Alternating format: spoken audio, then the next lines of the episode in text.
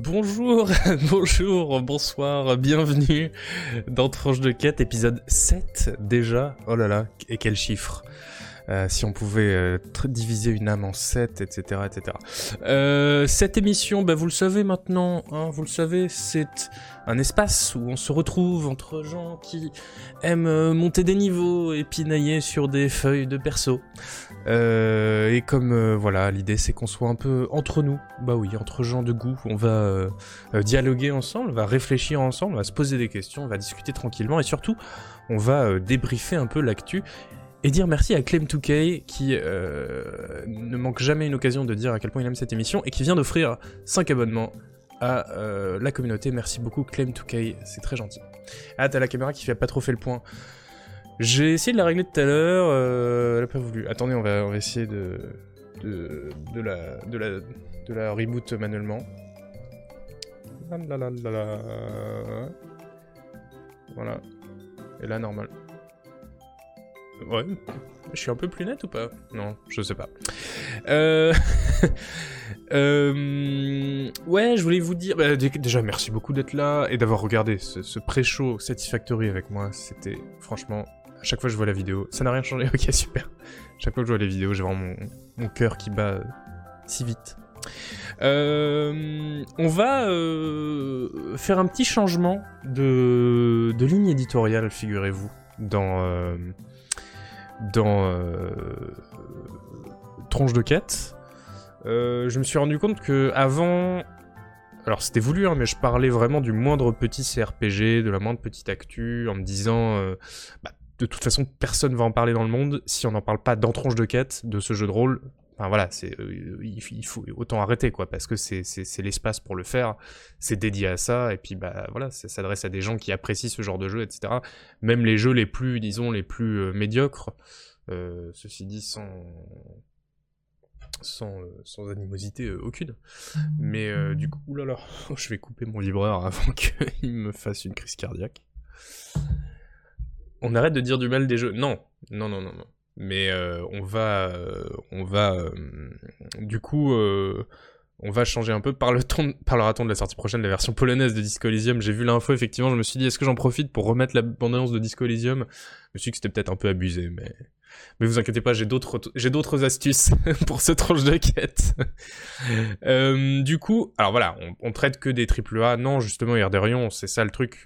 mais l'idée, c'est que l'émission, faut pas qu'elle se transforme en un tunnel de jeux euh, bof, quoi. Parce que je trouve, en, revoyant des épisodes, euh, parce que je les regarde pour essayer d'avoir, euh, de faire avancer un peu la formule, je me rends compte que des fois, voilà, on passe 30 minutes sur des jeux auxquels personne va jouer et qui ont l'air d'intéresser personne. Donc je me dis, en fait, maintenant on va trier un peu plus ce dont on parle et ça libérera du temps pour parler plus de jeux de qualité et refaire des bonnes feuilles, etc. Enfin des lectures d'articles ensemble ce genre de choses. Je suis un peu flou, oui, oui, oui. Oui, oui. Attendez, on va essayer de la re, de la re trigger avec un, un mètre. Voilà. Petite pub pour. Euh, on voit même pas la marque. Et non, toujours flou. Toujours flou. Toujours vivant, toujours de flou. Euh... Ça devient une émission mainstream. Un peu mieux, toujours pas. Peut-être la lentille qui déconne, hein. on, verra, on ça tout à l'heure. Euh, flou de toi. Bon bah voilà, en tout cas merci pour euh, toujours, j'en profite toujours pour dire un petit merci pour votre enthousiasme, pour cette émission, pour vos nombreux commentaires chaleureux sur euh, Discord, sur le forum, sur Twitter, sur YouTube. c'est toujours très sympa. Euh, je rappelle que les émissions de 4 sont dispo en podcast et celle-ci sera dispo en replay et podcast euh, à 20h lundi, puisque le week-end on va pas faire bosser euh, les gens qui, transforment ces émissions en podcast. Donc ce sera lundi à 20h sur YouTube et sur les applis de, de, podcast. Et, et voilà, alors le programme de ce soir, c'est très simple. On commence par euh, l'actualité du CRPG, l'actualité du jeu de rôle PC, vous le savez. Ensuite, on parlera du jeu du moment, euh, qui est dans le... J'allais maintenir le suspense, mais en fait, il est dans le titre du stream. C'est Vagrus de Riven Realms, un jeu très intéressant, Je pense que ça va être vraiment très bien d'en parler. ensuite, on fera un tour des dernières sorties. il y aura une petite surprise d'ailleurs à cette occasion. Et ensuite, on fera le segment les 10 ans d'un jeu de rôle. Là, ça y est, quasiment jour pour jour. Un grand jeu de rôle de 2011. Lequel est-ce? Eh bien, le, mystère est vraiment entier. et on en parlera donc tout à l'heure. Euh, et on va, essayer de pas dépasser 2h30, on va essayer de faire 2h, 2h30 d'émission. Euh, voilà, ça c'est l'objectif. Et avant ça, du coup, on parle de l'actu. Euh, et avant, du coup, de commencer l'actu, je voulais vous faire un... Je voulais juste vous signaler une, une mise à jour sur... une mise à jour un peu inattendue sur un, un petit jeu de rôle. Est-ce qu'il y a des gens qui reconnaissent dans le chat? Est-ce qu'on a des, connaisseurs? Alors, euh, un jeu de rôle de, 2003.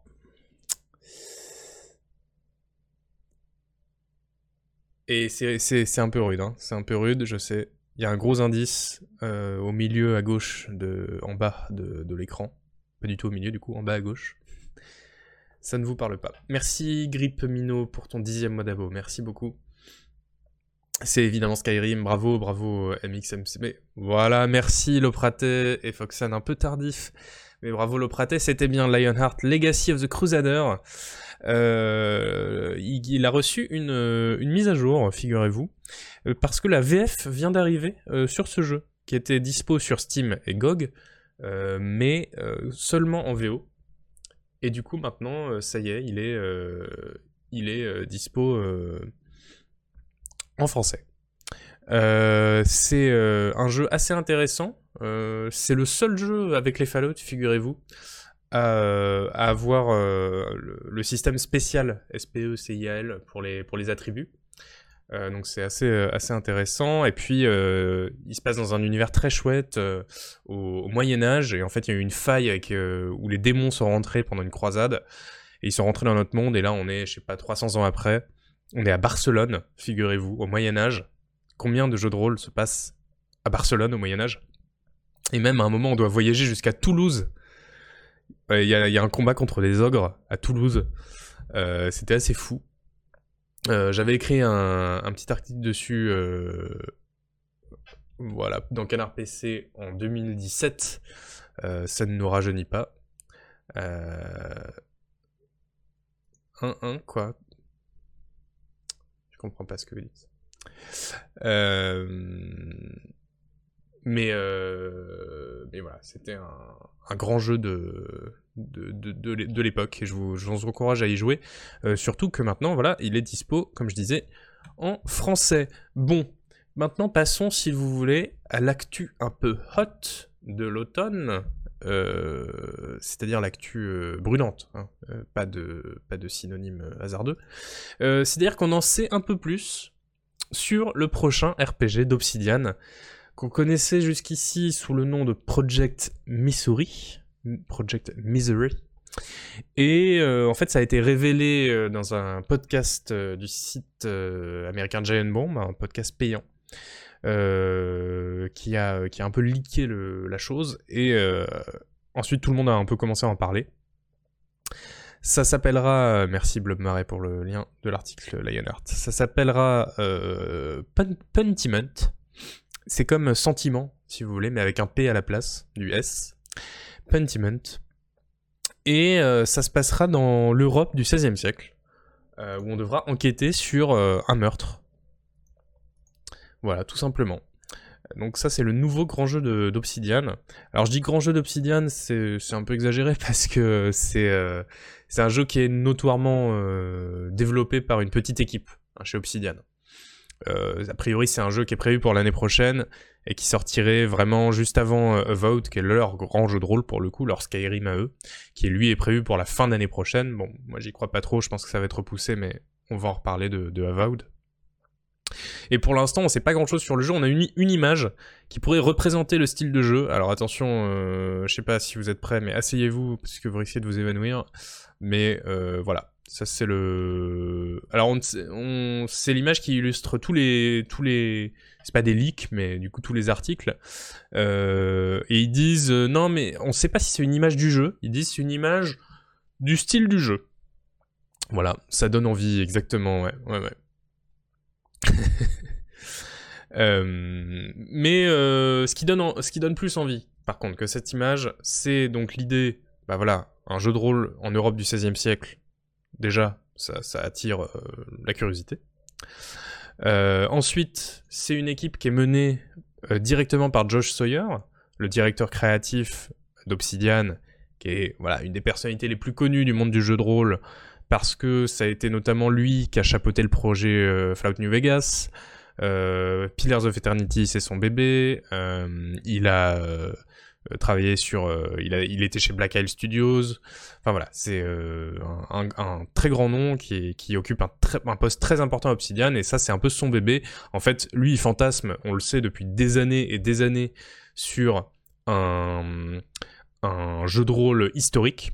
Son jeu de rôle de référence, c'est Darklands. Là aussi, j'avais fait un article sur Darklands dans Canard PC. C'était un jeu qui se passait dans, le, un jeu de 92, je crois, qui se déroulait dans l'Allemagne du Moyen Âge.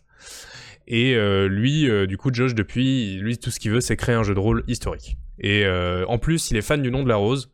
Et donc, je pense qu'à un moment, il a tellement tanné Fergus Urquhart, le patron du studio, que Fergus a dû lui dire bon ok tu prends cinq personnes tu prends un an pour faire ça et puis ah, t'arrêtes maintenant de, m'en parler parce que tu me saoules.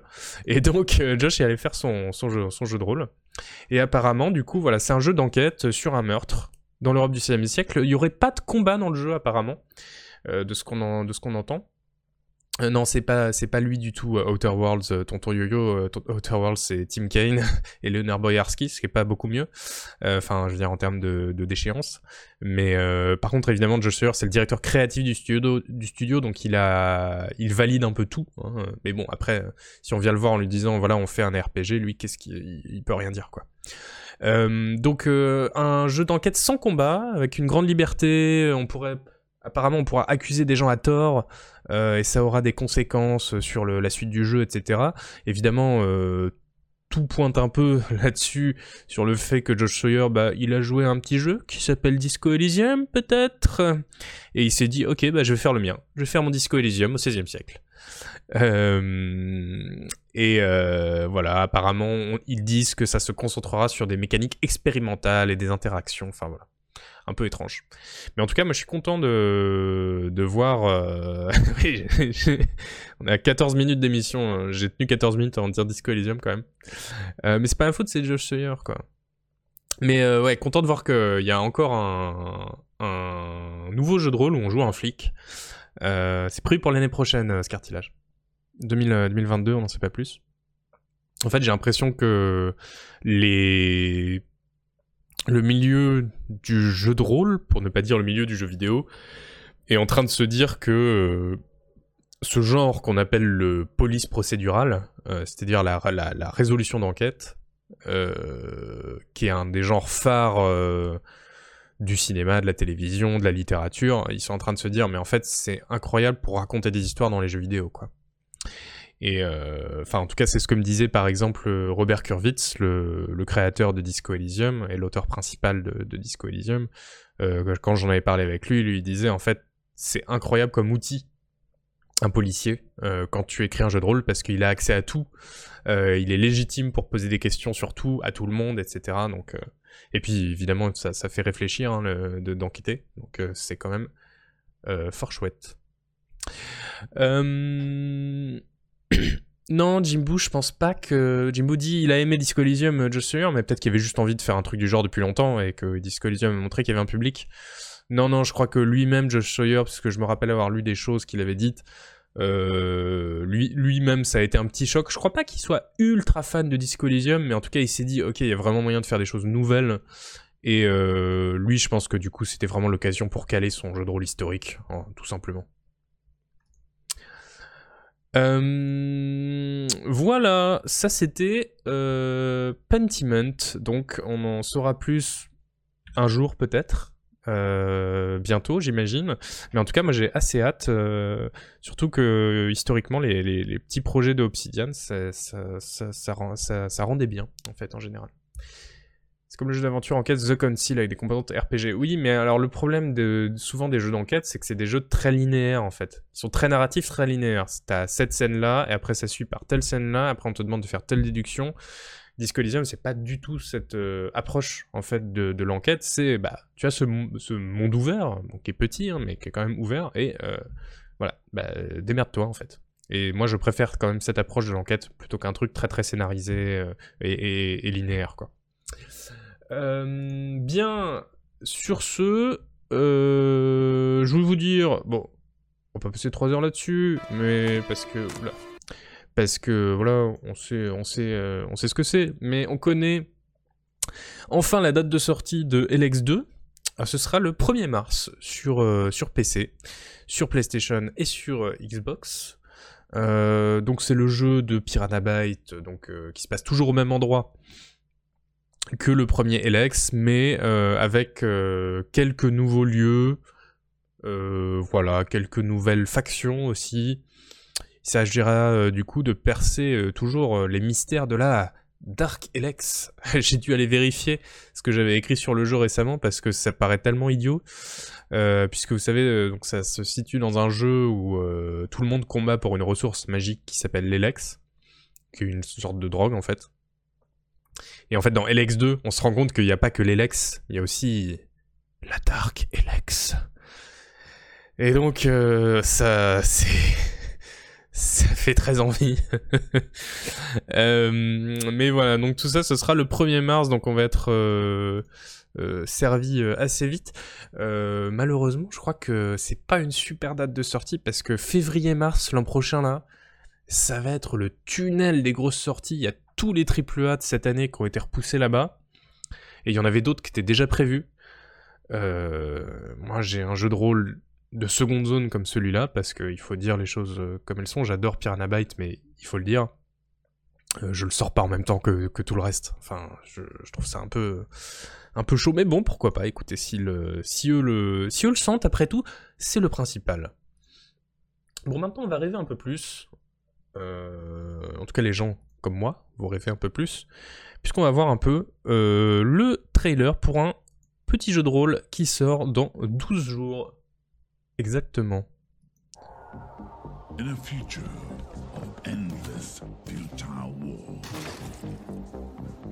desertion into hostile syndicate territory was your only option. In this open world RPG, from the jungle the streets. Maybe if you can infiltrate the factions, rob the syndicates, keep your team together, and stay alive, you might just find a way off this planet.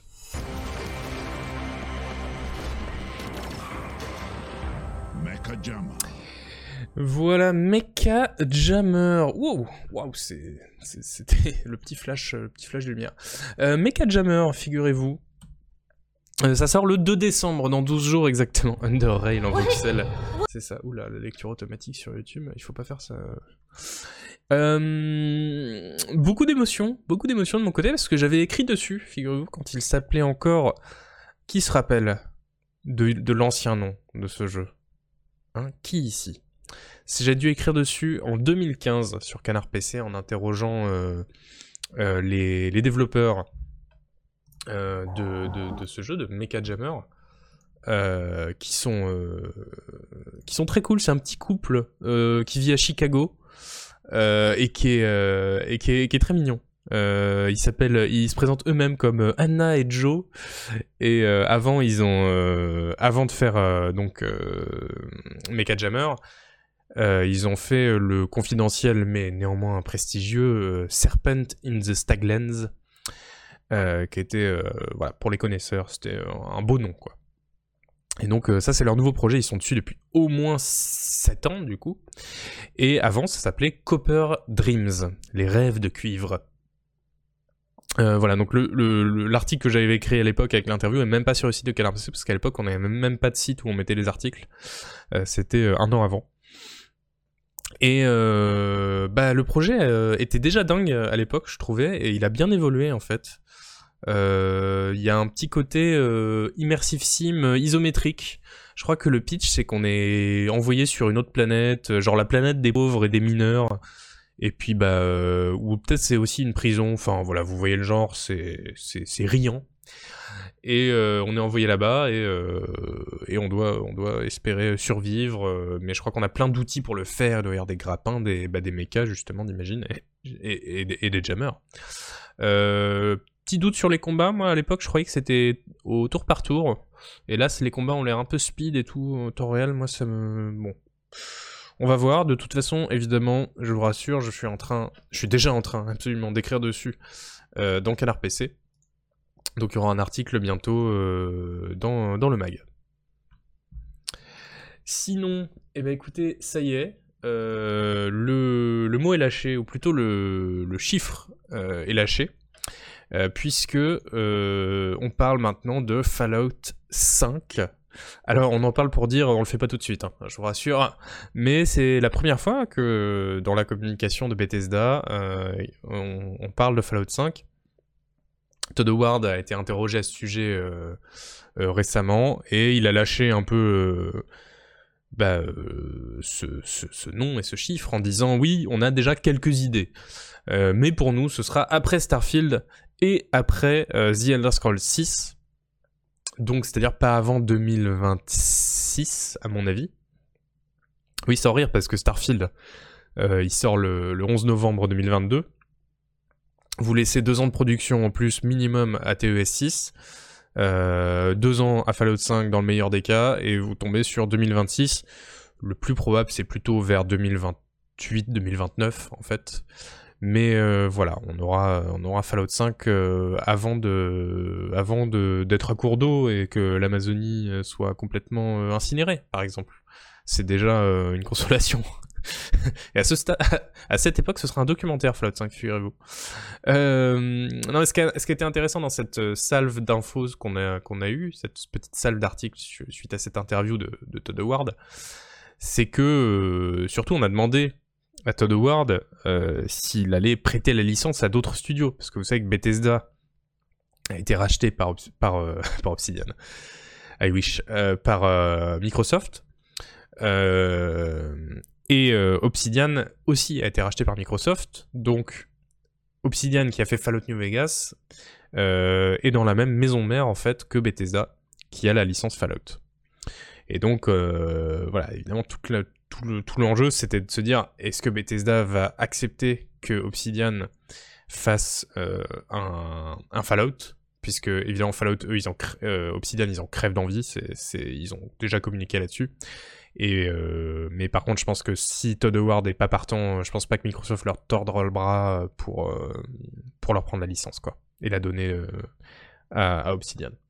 Et du coup, on a demandé à Todd Howard s'il allait prêter la, licence. Et attendez, j'ai la citation là. et Todd Howard a juste dit Vous savez, Fallout fait vraiment partie de notre ADN à nous. Hein.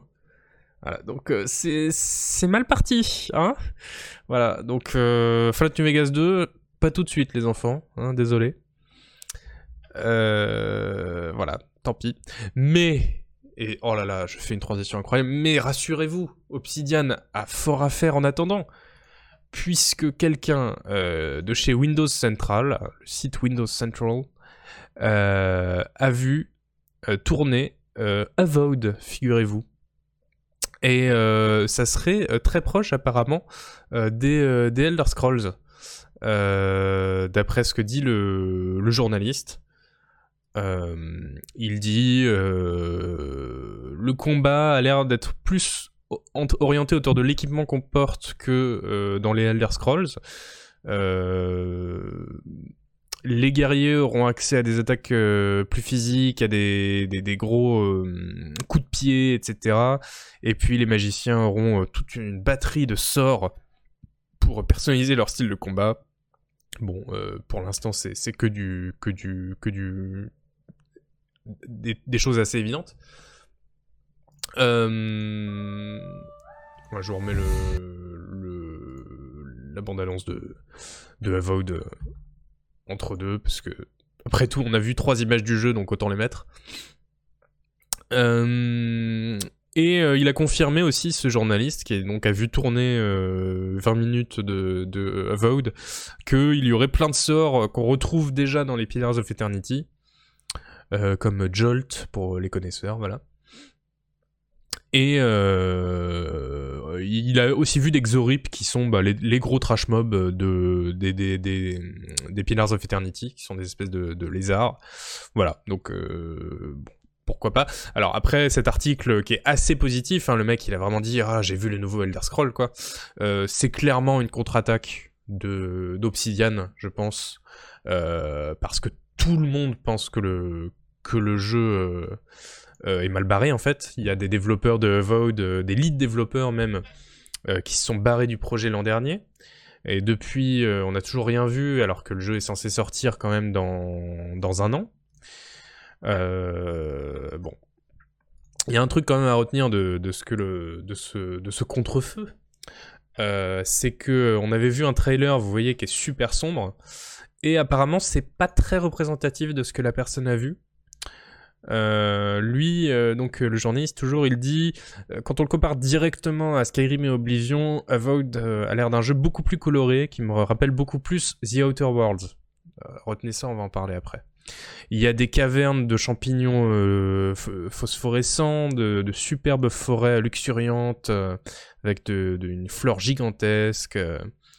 Des, des, temples avec des d'immenses verrières, blablabla. Bla, bla, bla, euh, ça m'a un peu surpris vu euh, le ton du, du, trailer donc, que vous avez vu là, euh, puisque le, le, le, trailer avait l'air très sombre et moi j'ai pas du tout vu ça. Bon, voilà. Salut Manticore, bah ça va et toi? Et en fait, lui, pourquoi il finit par dire non, non, mais c'est plus Outer Worlds, hein, parce que Obsidian dans sa communication, continuent eux aussi euh, de dire non, non, mais arrêtez de dire euh, Avowed c'est le nouveau Skyrim, puisque c'est vraiment le nouveau The Outer Worlds. Ce qui est. Pour moi, ça, revient vraiment au même que de dire euh, arrêtez de comparer mon gâteau à un délicieux fraisier. C'est plutôt une tarte au compost. C'est terrible comme stratégie, je trouve. De, dire non, Skyrim, non, non, non, non. The Outer Worlds. Il faut arrêter de les écouter, on se fait du mal. Euh, non, mais. Ah là là, mais je, comprends pas qu'ils en fassent une suite à cette. Euh, cette daube là de The Outer Worlds. Je suis. Euh, je suis fâché. Je suis fâché. Oui, non, ils savent où ils vont, je pense. Oui, oui, oui. Bah, de toute façon, il y a toujours peut-être plus à gagner pour la boîte de comparer ça à des licences euh, créées dans la maison plutôt qu'à des trucs euh, créés par la concurrence. Hein.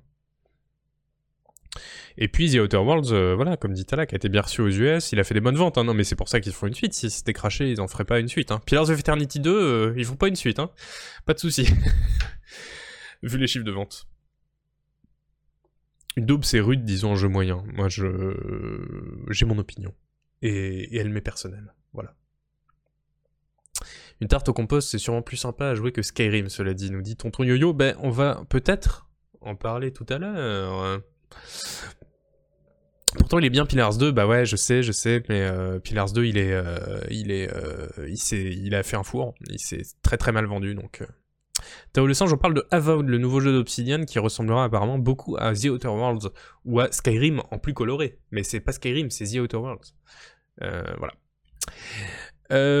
bon, on va se, se, rincer un peu les yeux avec une petite annonce maintenant, une annonce d'un jeu qui sortira fin 2022, et je pense pas que vous l'ayez vu passer, mais moi, moi je vois tout. you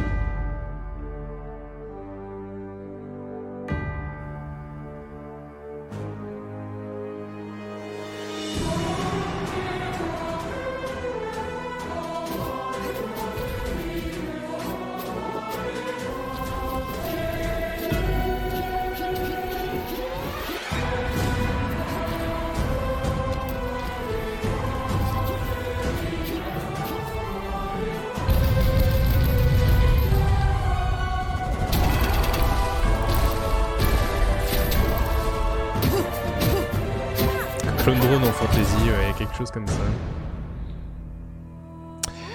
Voilà les mythes de Galantium. Euh, un... Attendez, je vais éviter parce que la lecture automatique de YouTube est activée sur toutes les vidéos. C'est un peu relou. Euh, un jeu donc qui sortira fin 2022. Euh, Light Souls, oui, oui, oui, si vous, si vous voulez. Roblox Donjon, voilà, très bien, très bien. Le plagiat total de quoi? Plagiat de quoi? Donc un jeu qui promet... Euh, ça, ça j'aime beaucoup, le passage avec le mur de feu, là, ça, ça, ça laisse présager des sorts assez cool. Osef Next. Non, moi je veux pas Osef. Non, non, moi je trouve ça assez beau. Le monde ouvert a l'air très grand, donc il parle de trois grands continents à explorer, eux. Et sept arbres de compétences, du craft, du voilier, de la navigation, des persos à synergiser, etc. Oui, synergiser parce que, écoutez, écoutez bien ça, la grande originalité du jeu, c'est que euh, on peut créer jusqu'à trois persos qui se passent dans le, qui, qui, sont dans la même partie, dans le même monde. Et euh, eux, ils disent, euh, chacun aura son propre progrès, ses propres histoires, ses propres relationships. construire des maisons, des fermes, créer des relations avec des PNJ, avoir des se, se, perfectionner dans les compétences, etc. Et bah tout ça, vous pourrez le déléguer à différents personnages. Si vous voulez qu'un de vos personnages prenne en charge euh, le fait d'être un, marchand et de, et de naviguer sur l'océan, eh bien, euh, vous pouvez faire en sorte que votre autre personnage se concentre plutôt sur le combat. Euh, et du coup, bon, idée plutôt intéressante. On va voir, ce que ça donne. Pour l'instant, vous avez vu, il y a, peu d'infos et peu de d'images du jeu disponibles. Mais euh, pour un jeu qui sort dans un an, un petit jeu indé manifestement, euh, ça a l'air euh, tout à fait honnête. Moi ça, ça m'intéresse, voilà. Sinon, côté potin, mi-octobre, on a vu que Blizzard recrute un Associate Content Designer pour un projet encore secret. Mais il faut avoir de l'expérience avec les mondes ouverts, les RPG et avoir bossé sur un FPS. Donc c'est une description qui peut, qui, qui ressemble beaucoup au Fallout en 3D en fait. Et euh, voilà, Blizzard du coup est en train de bosser sur un truc comme ça. On sait aussi qu'ils ont un projet de, de, MMO euh, AAA euh, en, en, en, cours. Je sais pas si c'est exactement le même projet, mais on verra bien. Mais en tout cas, voilà, avec tout ce qui se passe chez eux en ce moment, on leur souhaite bonne chance pour trouver quelqu'un, et puis surtout, on souhaite bonne chance à la personne qui ira, en fait, tout simplement.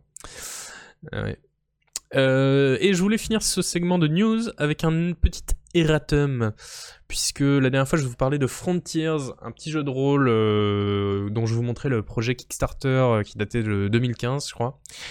Et en, et en, fait, vous avez été plusieurs à me signaler que le jeu était finalement bel et bien sorti, et qu'apparemment c'était nul, il s'était fait défoncer par les critiques, voilà. C'est tout, donc ne l'attendez plus. Et voilà, c'est tout. Dans, dans la vie, des fois, on est déçu, vous savez. C'est la vie. Euh, passons au euh, jeu du moment, si vous le voulez bien, avec peut-être d'abord un magnifique... Un magnifique quoi? Un magnifique trailer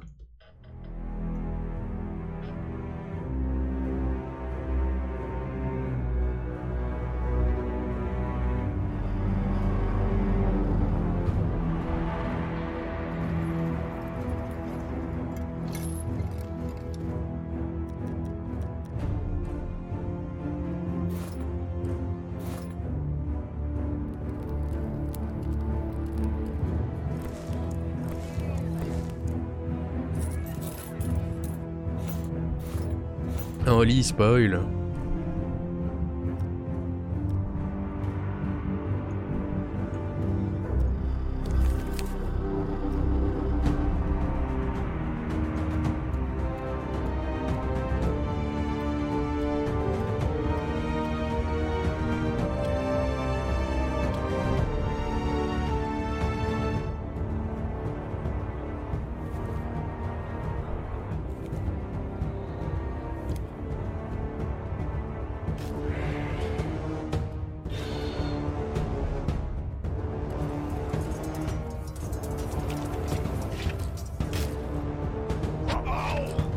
Faut pas regarder les combats. hein. Les combats, c'est- vous n'avez rien vu, ils n'existent pas.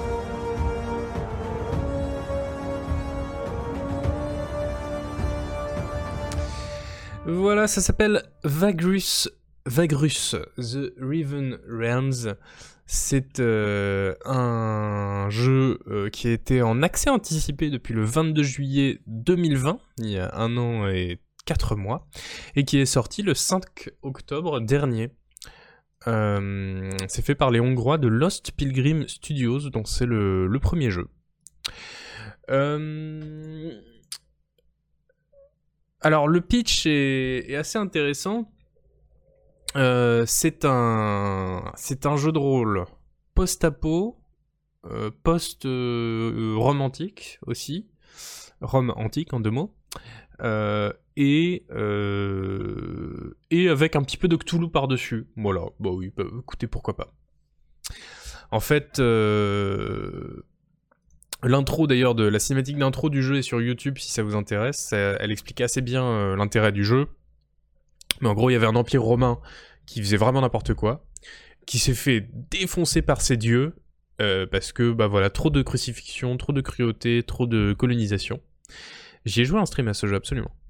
Et euh, du coup, les dieux ont défoncé les, Romains, après ils se sont barrés, et quand ils se sont barrés, bah, il y, a des méchants dieux, des dieux un peu la Cthulhu, qui sont arrivés et qui se sont dit mais c'est trop cool ici, je vais refaire la déco et voilà. Et donc ça donne euh, ça donne ce jeu assez assez étrange, un peu post-apo où euh, le si vous voulez les routes ne sont pas sûres entre les entre les villages de, entre les bidonvilles en fait du désert. Et donc pour voyager, il faut être dans un commutatus, donc une caravane de marchands. Et évidemment, qui gère une caravane de marchands? Eh ben c'est vous, voilà, bah oui, parce qu'on vous met à profit, figurez-vous. On vous met au boulot. Euh, donc c'est un jeu un peu euh, où on est à la fois marchand, à la fois parfois espion. Euh, on peut aussi être un mercenaire, un enquêteur aussi, parce qu'il y a des grosses phases de, de texte. Donc c'est assez, c'est assez chouette. Euh, je vais vous montrer euh, la page Steam euh, tant qu'à faire. Voilà. Oui, j'accepte. Voilà. Vagrus de Riven Realms. Alors, il y a des avertissements. J'en parle dans le- l'article que j'ai mis, sur le site de Canard PC. Hélas, non, le, le jeu n'est pas traduit, il n'est dispo qu'en anglais. hein. Euh, Il y a des avertissements euh, où ils disent deux choses. Déjà, ils disent euh, le jeu est, très dur. Mais pourquoi il est très dur? Mais c'est parce que son univers est impitoyable. Et donc c'est assez intéressant. Ils ont toute une réflexion axée autour du. Même dans le jeu, il y a un moment quand on choisit la difficulté, ils le disent. Ils disent bah oui, vous pouvez choisir le mode facile, mais en vrai, C'est un jeu, c'est, Mad Max euh, radioactif euh, chez Cthulhu euh, avec des Romains vénères. Donc, mode facile, ok, mais ça va créer une petite dissonance en fait entre ce que vous entendez dans l'histoire et vous, ce que vous ressentez en tant que joueur. Donc, j'ai trouvé ça assez intéressant, assez honnête en fait de l'expliquer comme ça. Et ils disent aussi que une partie de la carte n'est pas accessible, ça on reviendra dessus un peu après. Oui, ça, je- me dit quelque chose, Star Traders Frontiers, ouais. Ouais, ouais, mais je pense que le, setti- le setting de Star Traders n'est pas aussi original que celui-là, quand même. Je veux pas l'overhyper, mais c'est vraiment chouette. Ouais, ouais, c'est vraiment chouette, euh, Nobi. Euh, Il y a... euh, Pourquoi c'est chouette? Pourquoi c'est chouette? Eh bien, euh, parce que... euh, C'est une des meilleures simulations de marchands euh, que j'ai joué. Pourquoi? Parce que pas, tellement parce que les, les histoires de prix, de revente, machin sont très très bien faites. Hein, ce- il y en a. Il faut comparer les prix entre les villes, mais il faut aussi avoir les infos fraîches pour le faire, etc. Donc euh, peut-être payer pour avoir euh, savoir où en sont les prix dans une ville euh, quand on n'y a pas été depuis longtemps. Mais c'est surtout le, le côté voyage et gestion de la caravane qui est super bien fait. Et on se sent vraiment euh, vraiment à la, tête de, donc de, son groupe de, voyageurs. Euh, elle est où la difficulté? Et bah justement, parce qu'il y a plein de paramètres à gérer. Déjà, il y a la route. Euh, on est toujours, en fait, c'est un jeu qui met toujours en phase de dilemme. Du genre, est-ce que je fais un petit détour pour m'arrêter dans ce hameau pour entendre des rumeurs qui pourraient m'aider, ou voir les prix, ou voir s'il y a des quêtes, etc. mais si je fais un détour dans ce hameau et qu'ils n'ont pas de provisions à me vendre pour le reste de la route, et eh bah je, vais crever de faim avant d'arriver à ma, destination. Donc c'est ce, genre de, dilemme. Et puis il y a de la gestion de caravane qui est, voilà, qui est très très bien faite, avec toute une gestion du stockage, des, euh, compagnons aussi, compagnons qui peuvent être euh, des, des, euh, des, capitaines, enfin des, lieutenants en fait, de, dans des spécialités différentes. Par exemple, moi j'ai chopé un compagnon, c'est devenu la chef des éclaireuses, donc mes éclaireurs étaient un peu meilleurs, etc. et ça c'est très très chouette. Comme dans American Truck Simulator, oui, complètement, complètement. C'est vraiment le American Truck Simulator post-apo. Euh, et euh, et par-dessus ça, il y a aussi des des des textes qui sont, c'est vrai, c'est un jeu qui est assez assez verbeux, mais les textes sont très bien écrits, c'est assez chouette. Et alors évidemment, il faut comprendre l'anglais, hein, malheureusement, mais euh, dès qu'on arrive dans une ville, on nous décrit très très bien comment elle est la ville, et puis il y a des petites intrigues, on peut aller, on rencontre plein de politiciens corrompus, on peut aller dans les, dans les marchés pour négocier avec des mecs, euh, aller dans des tavernes crasseuses, et en fait il y a la pègre, euh, c'est vraiment très très bien restitué ça. le problème, il y a, y a deux problèmes en fait qui font que malgré tout le bien que j'en dis et tout le bien que j'en ai pensé, bah je n'ai pas mis une super note sur le, site de Canard PC. Euh, le premier problème, c'est les combats. Alors, euh, donc les combats, c'est du tour par tour très très sans intérêt, euh, très lent. Ils ont essayé de faire un truc, en fait ça marche pas, je sais pas, il y a un problème de rythme, peut-être des animations aussi, c'est pas très pas très rigolo. Bon, euh, mais l'avantage des combats, c'est que on n'est pas du tout obligé de combattre. Et d'ailleurs, vu que le jeu est très dur, c'est mieux de pas combattre. Hein. Moi, clairement, dans ma partie, euh, dès qu'il y avait une histoire de euh, tiens, il y a des mecs qui sont là, ils sont un peu louches, vous voulez vous battre ou pas? Moi, j'étais genre non, non, non, non, non, non, je... non, je vais aller dans l'autre ville. en fait, finalement, je fais demi-tour. donc, moi, en je sais plus combien d'heures de jeu, mais voilà, j'ai pas fait un seul combat en fait. Euh, à part dans le prologue, mais ça c'est encore, encore autre chose. Le prologue qui est gratuit d'ailleurs sur, Steam si vous voulez essayer le jeu. Euh, ensuite, euh, non, non, non, c'est pas, c'est pas 4 ou 5, c'est un tout petit peu plus Gilberto quand même, c'était pas une catastrophe. voilà, là vous voyez un peu la partie gestion qui est très poussée, il y a des feuilles de perso un peu pour, pour tout, pour les, pour les, pour les, les compagnons, mais aussi pour nous, pour euh, on peut aussi recruter des, plus de, de, guerriers, acheter des chevaux, les, les, les, équarrir en viande quand euh, bah, voilà, on n'a plus de provisions, etc. Euh, c'est vraiment très bien fait. Et mince, je sais plus ce que je voulais dire du coup. C'est un jeu de gestion en fait. Ouais, il y a, un peu de ça, ouais. Et la revue, bon sang, mais la ce sera dans le numéro de, décembre de Canard PC, je crois. Donc euh, c'est pour ça que je vous dis pas c'est dans le magazine, puisqu'il sort dans, dans 11 jours. Euh, euh... non, j'ai vraiment perdu le, fil de mes, de mes pensées. Mais oui, donc il euh, y a un gros problème, à part les combats, qui sont, encore une fois, on, peut, on peut les éviter, donc après tout on pourrait se dire pourquoi pas.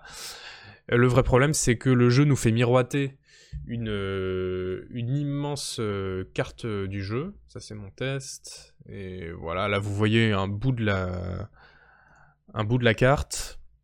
Euh, ça, c'est même pas l'intégralité de la carte du jeu. Elle, est beaucoup, elle, est, beaucoup plus grande vers le, vers le bas, là. mais, mais, et eh ben, tout n'est pas accessible là-dedans. En fait, vous voyez le drapeau rouge au milieu, là. Ah, en gros, euh, c'est une petite zone autour de ce drapeau rouge est accessible. Et sinon, en fait, à chaque fois, le jeu trouve un prétexte pour nous bloquer. Genre, ah non, là, la route est bloquée, il faut faire demi-tour, machin. Et c'est ça dans toutes les directions. Et donc, c'est extrêmement décevant. Alors, certes, ils mettent l'avertissement sur la page Steam pour dire attention, une grande partie du monde existe uniquement pour le world building. Et c'est vrai que le monde est tellement bien construit que quand ils nous font miroiter des trucs, ils nous parlent des royaumes qui sont sur les plages du sud et tout, on se dit mais c'est trop bien, moi je vais aller y vendre des trucs quoi. En plus on joue un marchand, donc c'est vraiment le perso euh, euh, idéal pour aller euh, pour aller pour, pour voyager en fait tout simplement. Puis c'est un jeu qui est centré sur le voyage. Donc en fait quand on découvre, enfin moi quand j'ai découvert que ce jeu centré sur le voyage était dans un mouchoir de poche en fait. c'est un peu exagéré parce que la zone est quand même un peu plus grande que ça et elle est très dense, très bien construite, etc. Donc c'est très bien. Mais en vrai, c'était extrêmement frustrant. Donc moi je me suis dit, bah non, en fait, euh, c'est pas possible. Euh, donc voilà, donc le jeu a vraiment perdu des points euh, à cause de ça, et c'est dommage parce que je pense que il, il avait des combats un tout petit peu meilleurs et il nous laissait accéder à toute sa carte. il gagnait plusieurs points de plus sur sa note sur 10 quoi. Donc c'est dommage. Et euh, voilà, donc euh, vous, vous y avez joué ou pas euh, dans, le, chat? Parce que je sais que c'est un jeu qui était assez attendu finalement, qui est bon, qui reste assez confidentiel, hein, évidemment, mais qui qui qui a fait un, fait un petit bruit quand même dans le dans le milieu, le milieu rôliste. C'est Vagrus The Riven Realms. Ça sent les mages ou du moins les DLC, ça. Bah, je sais pas, hein, il était en accès anticipé depuis un mois, depuis un an et quatre mois. Si euh, ils l'ont sorti comme ça, c'est qu'a priori, euh, il va pas, ils vont pas tout d'un coup sortir les trois quarts du jeu en contenu, quoi. Non, ça vous a pas, euh, a priori, ça a pas été joué par l'intégralité du spectateur de tranche de quête. ouais, ça m'étonne pas. Mais en fait, je pense que même si c'est finalement un peu décevant, même s'il y a des aspects dont je vais vraiment me rappeler longtemps. Justement, je pense qu'on va retenir euh, ce nom et ce jeu et euh, sa phase de gestion de la caravane, par exemple. Euh, on va retenir tout ça pendant très longtemps dans, le, dans les prochaines années, je pense.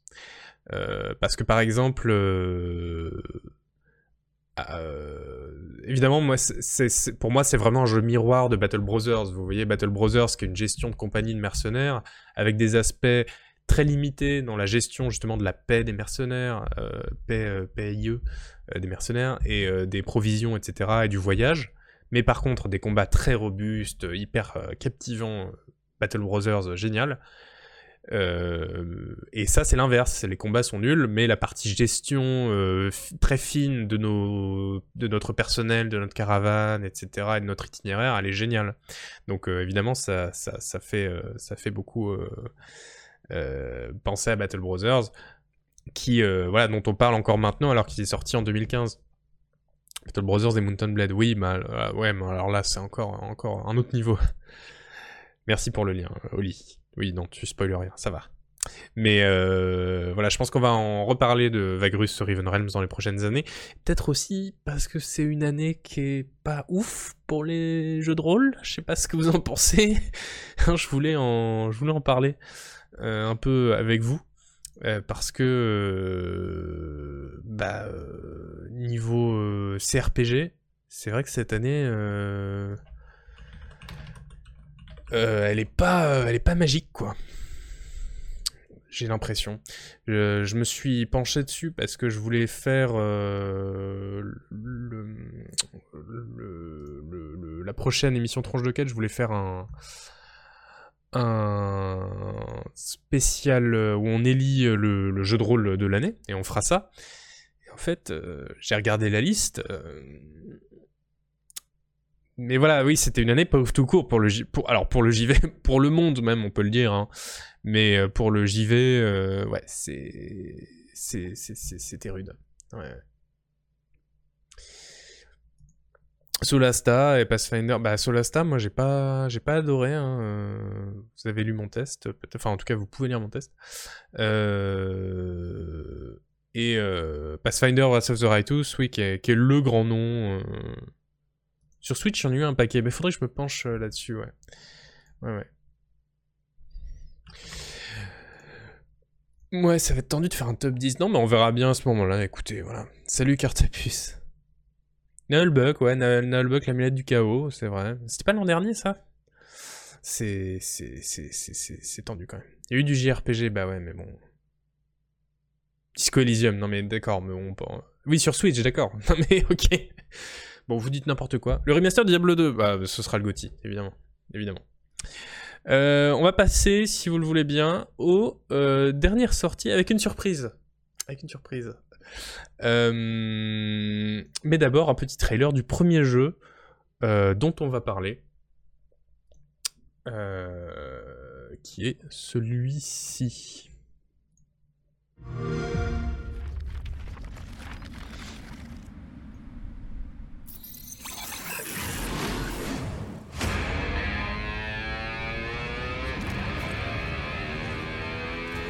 5,000 units to the Hellraiser who kills the so-called Guardians of the Galaxy.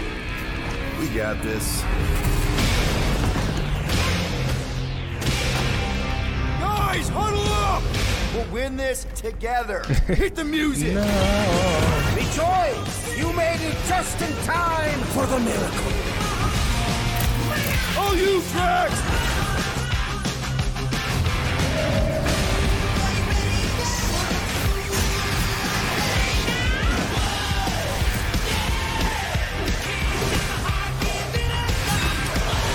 DMC, mais c'est pas grave, on coupera. Je le coupera. Il est très bon pour couper. I am putting you and your crew under arrest for Actually, can I call you back? What?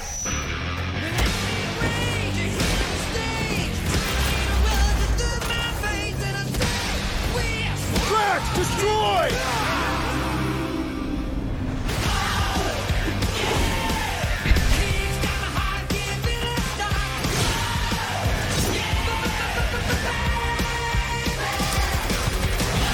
Ah oui, non, mais il y a encore deux minutes comme ça. Ah non, non, mais euh, non, on, va, arrêter tout de suite. Hein. euh, on va arrêter tout de suite parce qu'on va en parler, figurez-vous. On va en parler avec un guest spécial de ce Guardians of the, of the Galaxy, euh, Marvel. Parce que oui, maintenant on fait des guests dans, dans, dans, dans quel RPC Oui, dans, dans de Quête en tout cas. On va parler avec quelqu'un qu'on appelle le Albert Londres du 9 sur 10, le l'ange noir de Malakoff, le ou encore le Petit Prince de la Japanime. Il raconte, il scroll, il news, c'est Noël Malware. Bonsoir Noël. Salut, quelle, euh, quelle intro. Ah le, le, je, vais, je vais prendre le petit ange noir de Malakoff. Il y a ce petit côté euh, Juan Branco qui me plaît bien, quoi. Juan Malware. Juan Malware, ben, c'est ton vrai nom, je crois. Hein. Ouais. On a mis Noël pour franciser un peu, mais. Ouais. Ouais. Pour que ce soit dans le calendrier. c'est important. mais les gens sont ravis de te voir, en tout cas, sur le, sur le chat. Enfin, de t'entendre, en tout cas. Alors, j'ai vu passer déjà un message pas sympa. Hein. Ah merde. Euh, Noël Malware et ses goûts douteux en cinéma devraient s'en accommoder. Non, mais en, même temps, il a raison.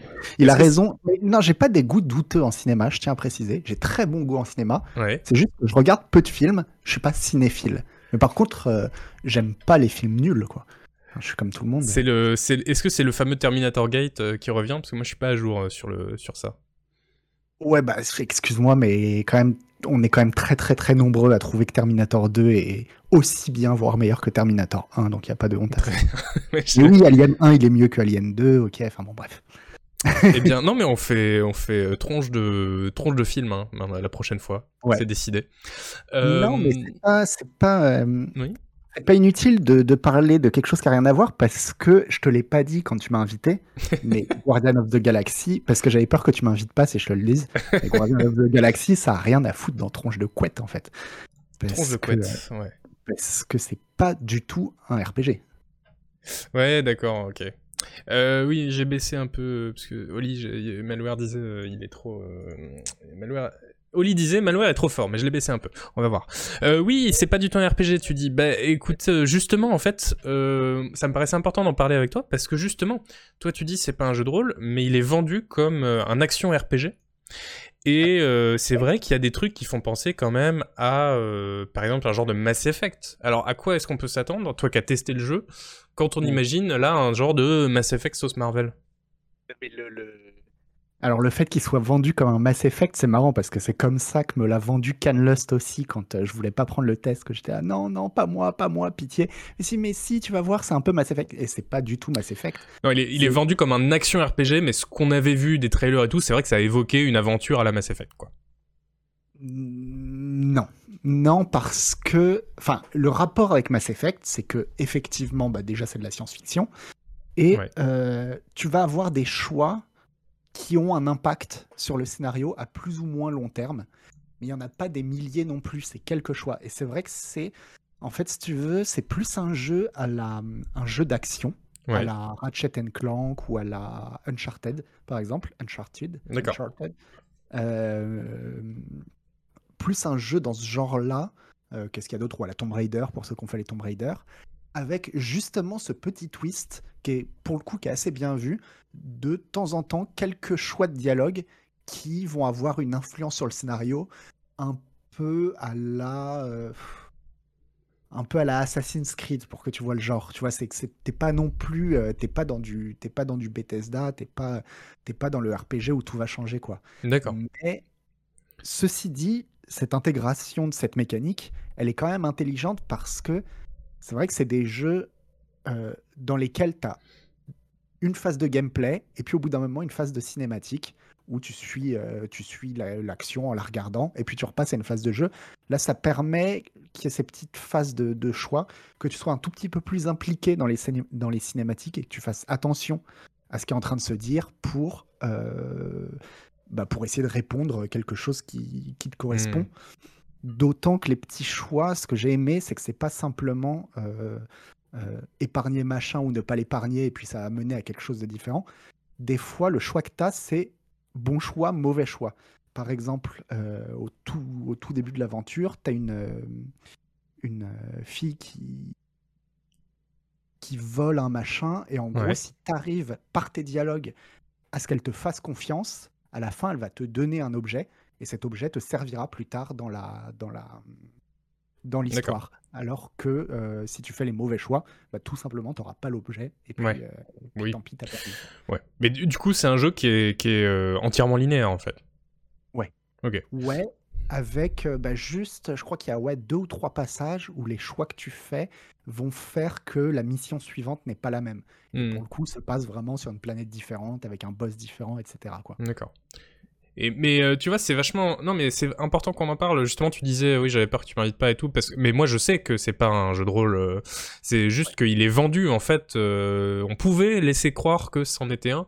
Et du coup, je pense que c'est important d'en parler justement pour ça. Mais tu vois, ça illustre à quel point le label Action RPG, c'est, un truc. Après, ça sert à rien, quoi. Ce qu'il y a, c'est que les mécaniques de, de RPG, en fait, aujourd'hui, elles se sont infiltrées un petit peu dans, ah, bah oui. Bah, dans tous les triple A. Mmh. Et maintenant, tu n'as pas un triple A où tu n'as pas une mécanique de points d'expérience ou de pseudo points d'expérience avec un arbre des compétences. Et là, ça va être bah, exactement comme dans tous les jeux du style, c'est-à-dire euh, vous allez euh, ouais, gagner, alors c'est pas des points d'expérience, je sais plus comment ça s'appelle, des points de machin, et puis euh, avec ça, débloquer des capacités. Mais comme dans tous les jeux de ce style, à la fin de l'aventure, vous aurez débloqué toutes les capacités et ça se limite à ça. Ah oui, non, mais, mais même dans les Call of Duty, maintenant, tu as des classes de perso et des points d'XP. Euh, donc, euh, ça n'a pas tellement de sens d'appeler ça RPG. Ah bah, mais tu sais, c'est, la... c'est le grand cheval de bataille de, de l'émission Tronche de Quête. Je, je, dis pas le mien, je dis ah, l'émission s'engage vraiment depuis, depuis longtemps là-dessus. de dire euh, que le label, en fait, l'étiquette RPG, avant, elle servait à décrire et maintenant qu'elle sert à vendre en fait, puisque oui, ça fait 15 ans qu'on dit euh, ce jeu c'est un RPG pour les vendre. Euh, justement, ça empêche de, décrire et de penser. C'est ça le problème. Ouais, mais après, c'est vrai que de temps en temps, la, frontière peut, peut, être floue. Par exemple, euh, entre The Witcher 3 et Assassin's Creed Odyssey, finalement, bah, il y a beaucoup plus de points communs que de différences. Quoi. Et, mmh. Et du coup, en quoi est-ce que The Witcher 3 c'est plus un RPG que Assassin's Creed Odyssey? C'est pas si facile à, à dire en fait. Ah complètement, ouais, non mais c'est le, le, la frontière est très très floue euh, pour plein de pour plein de genres de jeux, hein, mais même tout à l'heure disait bah à ce compte-là les Mass Effect sont pas des RPG, bah, moi je connais des gens qui pensent que les Mass Effect sont pas des RPG. Euh, ça, ça, dépend vraiment où on met le curseur et de toute façon comme personne sait ce qu'est un jeu de rôle, de toute façon euh, personne peut trancher quoi. C'est ça, et bon, moi, il y a quelques temps, j'avais écrit un, un, article pour dire que pour moi, les vrais RPG, en fait, c'est Rimworld ou Crusader Kings, en fait. Mmh. Euh, oui, mais ça, je, te, oui, ça, je te, je te rejoins là-dessus. L'immersion, le roleplay, c'est une, pour moi, euh, c'est une partie très importante de la simulation, en fait. Ça, ça fait les vrais jeux de rôle, bien sûr. Mais. Mmh. Ouais. Non, vas-y, vas-y. Bah surtout pour moi, ce qui fait un jeu de rôle, c'est quand tu es obligé de jouer un rôle. Et donc, jouer un rôle, ça implique en général de jouer avec les conséquences de tes actes. Et dans des jeux comme euh, bah, comme là, euh, Guardian of the Galaxy, ou même comme les Assassin's Creed, voire même comme The Witcher, tu joues pas tellement avec les conséquences de tes actes. C'est-à-dire, il y a hmm. deux, trois euh, scénarios possibles, globalement. Tu, tu, prends un des trois, quatre embranchements euh, qui te mènent à la fin, mais tu ne portes pas la conséquence que, de tes actes que tu peux porter, par exemple, dans un, dans un Skyrim ou dans un, dans un jeu Bethesda ou dans un Fallout où euh, tu as tué le mauvais PNJ, bah, bah, tu vis avec la conséquence d'avoir tué le mauvais PNJ, quoi. Ouais, ouais, c'est vrai. Euh, non, mais c'est un critère euh, comme un autre. Hein, et moi, je, suis d'accord avec toi dans ce que tu disais juste avant, où en fait, c'est un peu impensif, mais le fait d'écrire sa propre histoire, bah, c'est ce qui fait aussi parfois les, vrais jeux de rôle. Ouais. J'ai beaucoup streamé American Truck Simulator, qui est pas qui est un jeu de simulation de, de routier. Hein, mais où bah, t'es laissé libre, tu fais ce que tu veux, et du coup t'es libre de t'inventer tes propres trucs, de ton propre style de jeu, et ça, ça fait aussi les, jeux de rôle. Ah ouais, du coup c'est un jeu où tu te mets vraiment dans un rôle, quoi. Ouais, c'est ça, exactement. Mm. Euh, je reviens juste sur, euh, du coup, Guardians. Euh, pour, pour nous, les, les rôlistes, l'écriture c'est très important. toi, tu, tu, tu l'as trouvé bien écrit, je crois, ce jeu? Tu l'as trouvé drôle, poignant même? Peut-être pas poignant, mais euh, assez drôle, ouais, assez bien écrit. Alors, c'est un peu inégal parce qu'il est très très verbeux. Il parle beaucoup le jeu ah. et, euh, et tout n'est pas euh, tout n'est pas bon. Mais tu sais, bah, c'est un peu comme dans ces films humoristiques où tu as 90% des vannes qui vont tomber à plat. Et hmm. par contre, bah, il y a 10% des vannes, tu vas éclater de rire parce que ça a marché sur toi à ce moment-là. quoi. Et, et c'est ce que je disais, en fait, juste avant, moi j'avais joué à Unmetal, qui est le jeu que, hum, que Louis-Ferdinand Sebum a trouvé extrêmement drôle. Mhm. J'ai beaucoup aimé, effectivement, c'est assez drôle. Et j'ai passé tout le jeu à rire, mais plus à m'amuser, tu vois, à sourire, quoi. Mhm. Et là, j'ai moins, j'ai ri moins souvent dans Guardian of the Galaxy, mais quand j'ai ri, ça a été vraiment des éclats de rire, quoi. Mais après, il y a un truc aussi qu'il faut savoir pour Guardian of the Galaxy, c'est que euh, je connais absolument pas l'univers Marvel ou les films Marvel. J'en ai jamais vu. Et mmh euh, c'était le cas de tout le monde à la rédac. Personne ne voulait avoir le test. Et puis bon, bah, finalement, il a bien fallu que ça tombe sur quelqu'un, que ça tombe et c'est tombé sur moi. Donc j'y allais un peu à reculons. Et c'est aussi pour ça que en fait, j'ai été agréablement surpris. Je pense que le fait de ne rien en, en attendre, je me suis dit, ah, mais en fait, c'était vrai il m'a surpris, il m'a surpris le jeu par moment par une qualité que j'attendais pas sur certains trucs et notamment l'écriture. Euh, certains d'entre nous, on le voulait pas parce qu'on connaissait pas les films Marvel, on le voulait pas parce qu'on connaît les films Marvel et que du coup on sait que ça va être insupportable. Hein. Parce que justement, il y a peut-être un côté euh, How Do You Fellow Kids, euh, tu vois, le jeu qui, le jeu de rôle qui se veut un peu branché, un peu drôle, un peu cool et j'avais peur que ce soit horrible il le fait un peu, mais il le fait assez intelligemment en fait. Des fois, il trouve des trucs vraiment vraiment rigolos et qui, qui, qui sont pas si, euh, si téléphonés que ça, quoi. Ok. Et puis, le scénario en lui-même tient la route. Voilà. Il tient la route. C'est pas non plus incroyable, mais euh, ça suffit. Bah, tu sais, de toute façon, dans, dans ces jeux-là, dans ces jeux hyper. où c'est de l'action non-stop, quoi. Il faut juste te prendre à la main au début et que la main, elle te tienne et elle t'amène jusqu'à la fin. Et ça fonctionne pour hmm. ça, quoi. Ok. Bah écoute, en tout cas, voilà, t'as écrit un test euh, qu'on peut voir là sur le site de Canard PC, donc n'hésitez pas à aller euh, le lire. Je vais copier, coller le lien dans le chat. Voilà, ça c'est fait. Euh, donc, pas un jeu de rôle, mais pas forcément désagréable, quoi. Ouais, si, si, vous y allez sans en attendre trop, il y a des chances que vous passiez 12-15 heures vraiment agréables.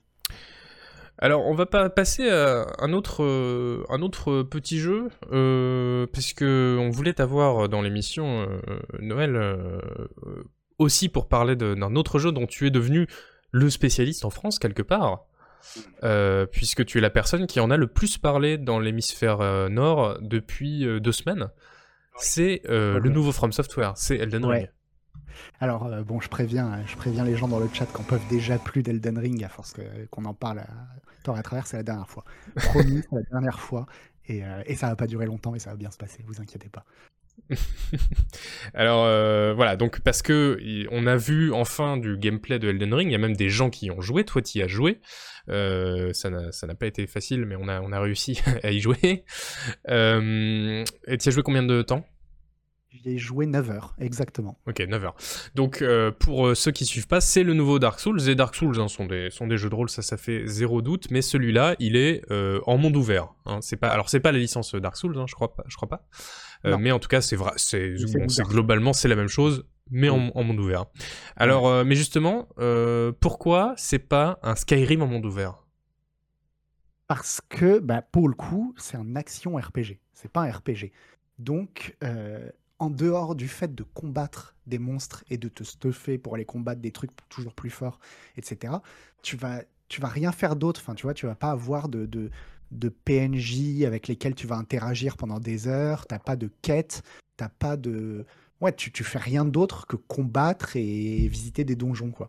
En gros, mm. c'est comme, euh, si tu veux, imagine Skyrim, mais t'enlèves quasiment tous les PNJ et à la place, tu laisses que les donjons. Ouais, d'accord, ok.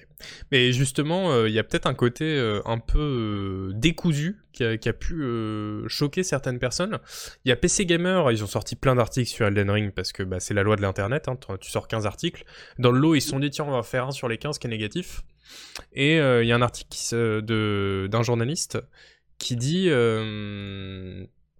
Attends, faut que je le retrouve.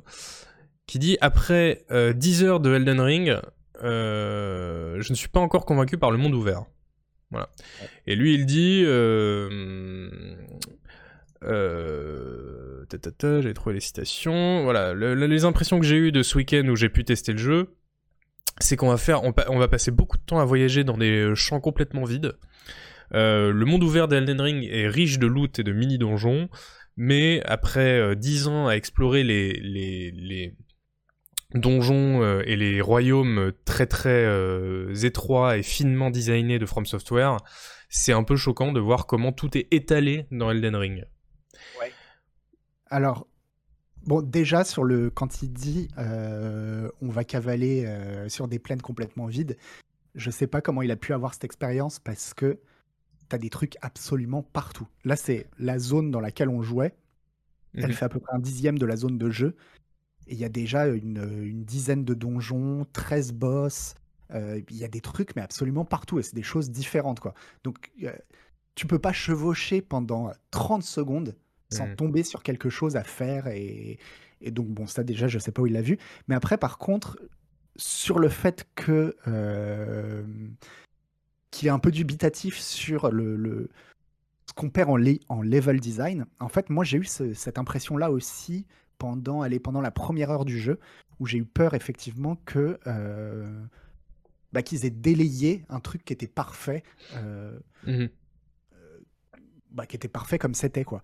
Mais en fait, les si les jeux From Software ont autant de, de succès, je pense que c'est en grande partie parce que le, le génie de From Software, c'est le level design. Vraiment, ils ont un talent incroyable pour te faire alors, ouais, pour faire du. Ouais. Alors justement, euh, euh, au passage, salut Foulk et merci euh, pour le raid. Justement, sur le level design, c'est intéressant parce que je crois que la quote qui m'a le plus marqué dans l'article du journaliste de PC Gamer, c'est un moment il dit, c'est sûr qu'on va être plus libre, mais j'ai peur que cette liberté veuille dire qu'on va voir moins du level design très très fin et, et, excellent de From Software et que le monde ouvert sera plus du remplissage qu'un nouvel espace de jeu. Justement, j'ai vraiment pas trouvé, et c'est ça. Donc, le, comme je te dis, donc la grande qualité de From Software, c'est le level design, mais ça fait 5 jeux, euh, déjà au moins 6 jeux, avec Demon's Souls, les 3 Dark Souls, Bloodborne et Sekiro, qu'ils ont poncé le level design dans tous les sens et qu'on sait qu'à chaque fois c'est génial. Hmm. Et j'ai eu peur, comme lui, quand j'ai lancé le jeu et pendant une heure, de me dire Ah, mais on, perd cet aspect euh, level design. Et en fait, tu comprends qu'ils ont transformé leur génie du level design en génie du world design. Hmm. Et euh, on a vraiment un monde conçu. C'est pour ça que je faisais un rapport avec Breath of the Wild, avec Zelda Breath of the Wild, parce que euh, on sent qu'on a un monde conçu à la main, où tout est posé à la main. Tu vois, ça fait pas open world où euh, c'est juste un décor et va te balader dedans. Quoi. On ils se sont posé la question à chaque instant de quand il a tel endroit, le joueur, qu'est-ce qu'il va voir, qu'est-ce qu'il y aura sur sa route, où est-ce qu'il pourrait avoir envie d'aller, etc.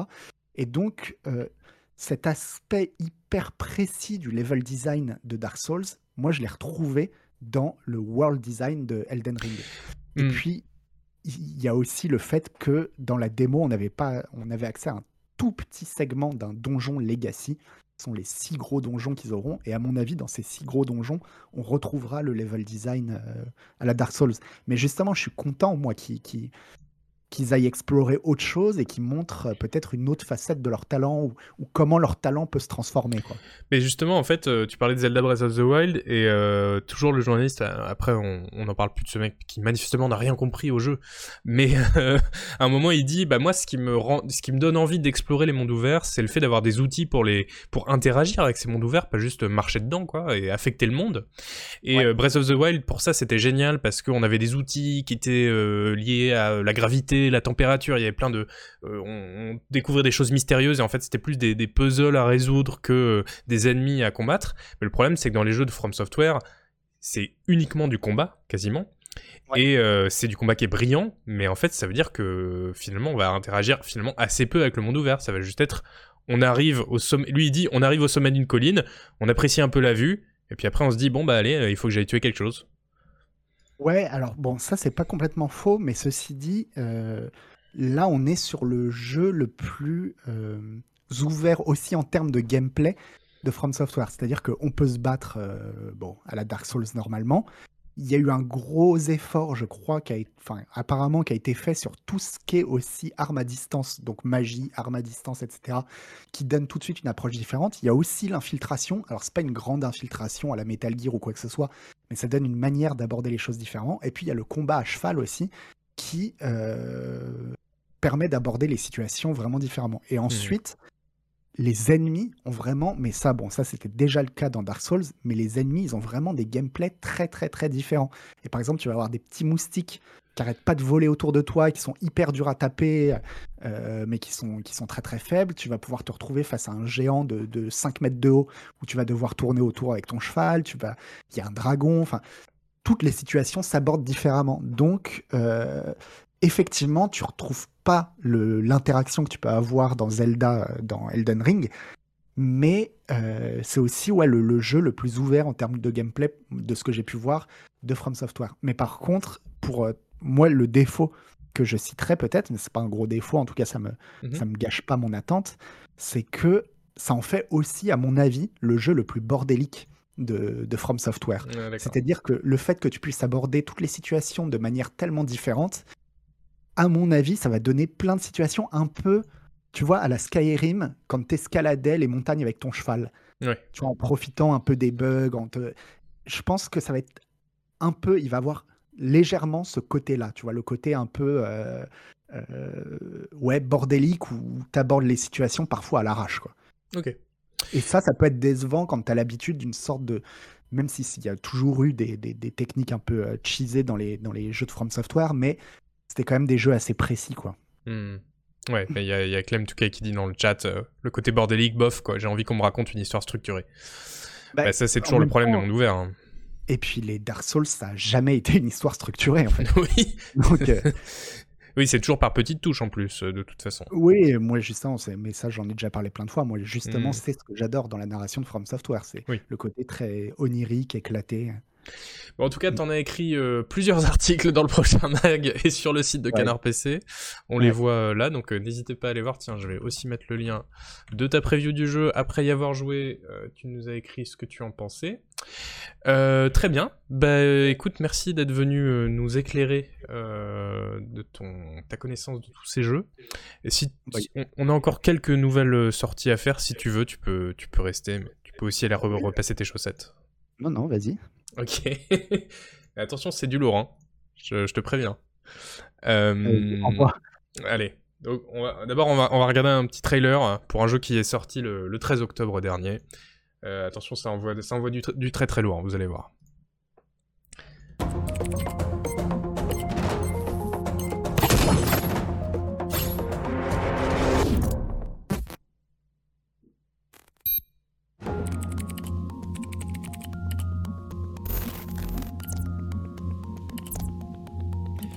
Un jeu qui se contrôle uniquement au clavier.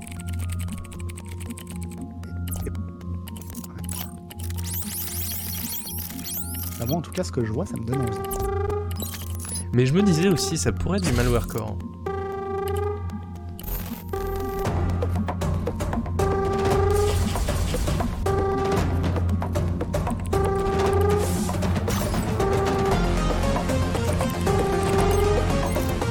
pas sur Switch celui-là, non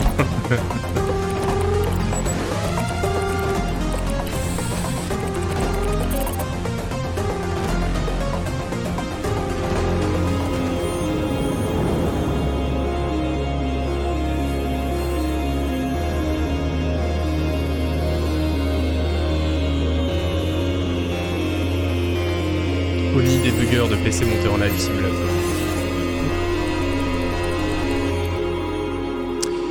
Midnight Protocol. Euh, donc c'est sorti le 13 octobre euh, dernier. Euh, c'est fait par les Belges de Lugus Studios, qu'on salue s'ils nous regardent. Un mode avec des graphismes, il y a un peu de ça, Oli, ouais c'est vrai, je ne m'étais pas fait la réflexion. ça te parle, Noël? Bah, Graphiquement, ouais, ça me donne envie, c'est intrigant, quoi. Il y a, y a quelque chose. Pas le rapport avec un RPG, mais... Mais si tu dis. Eh ben, figure-toi que si, parce qu'il est vendu comme un tactical narrative driven RPG. Un RPG tactique avec beaucoup de narration.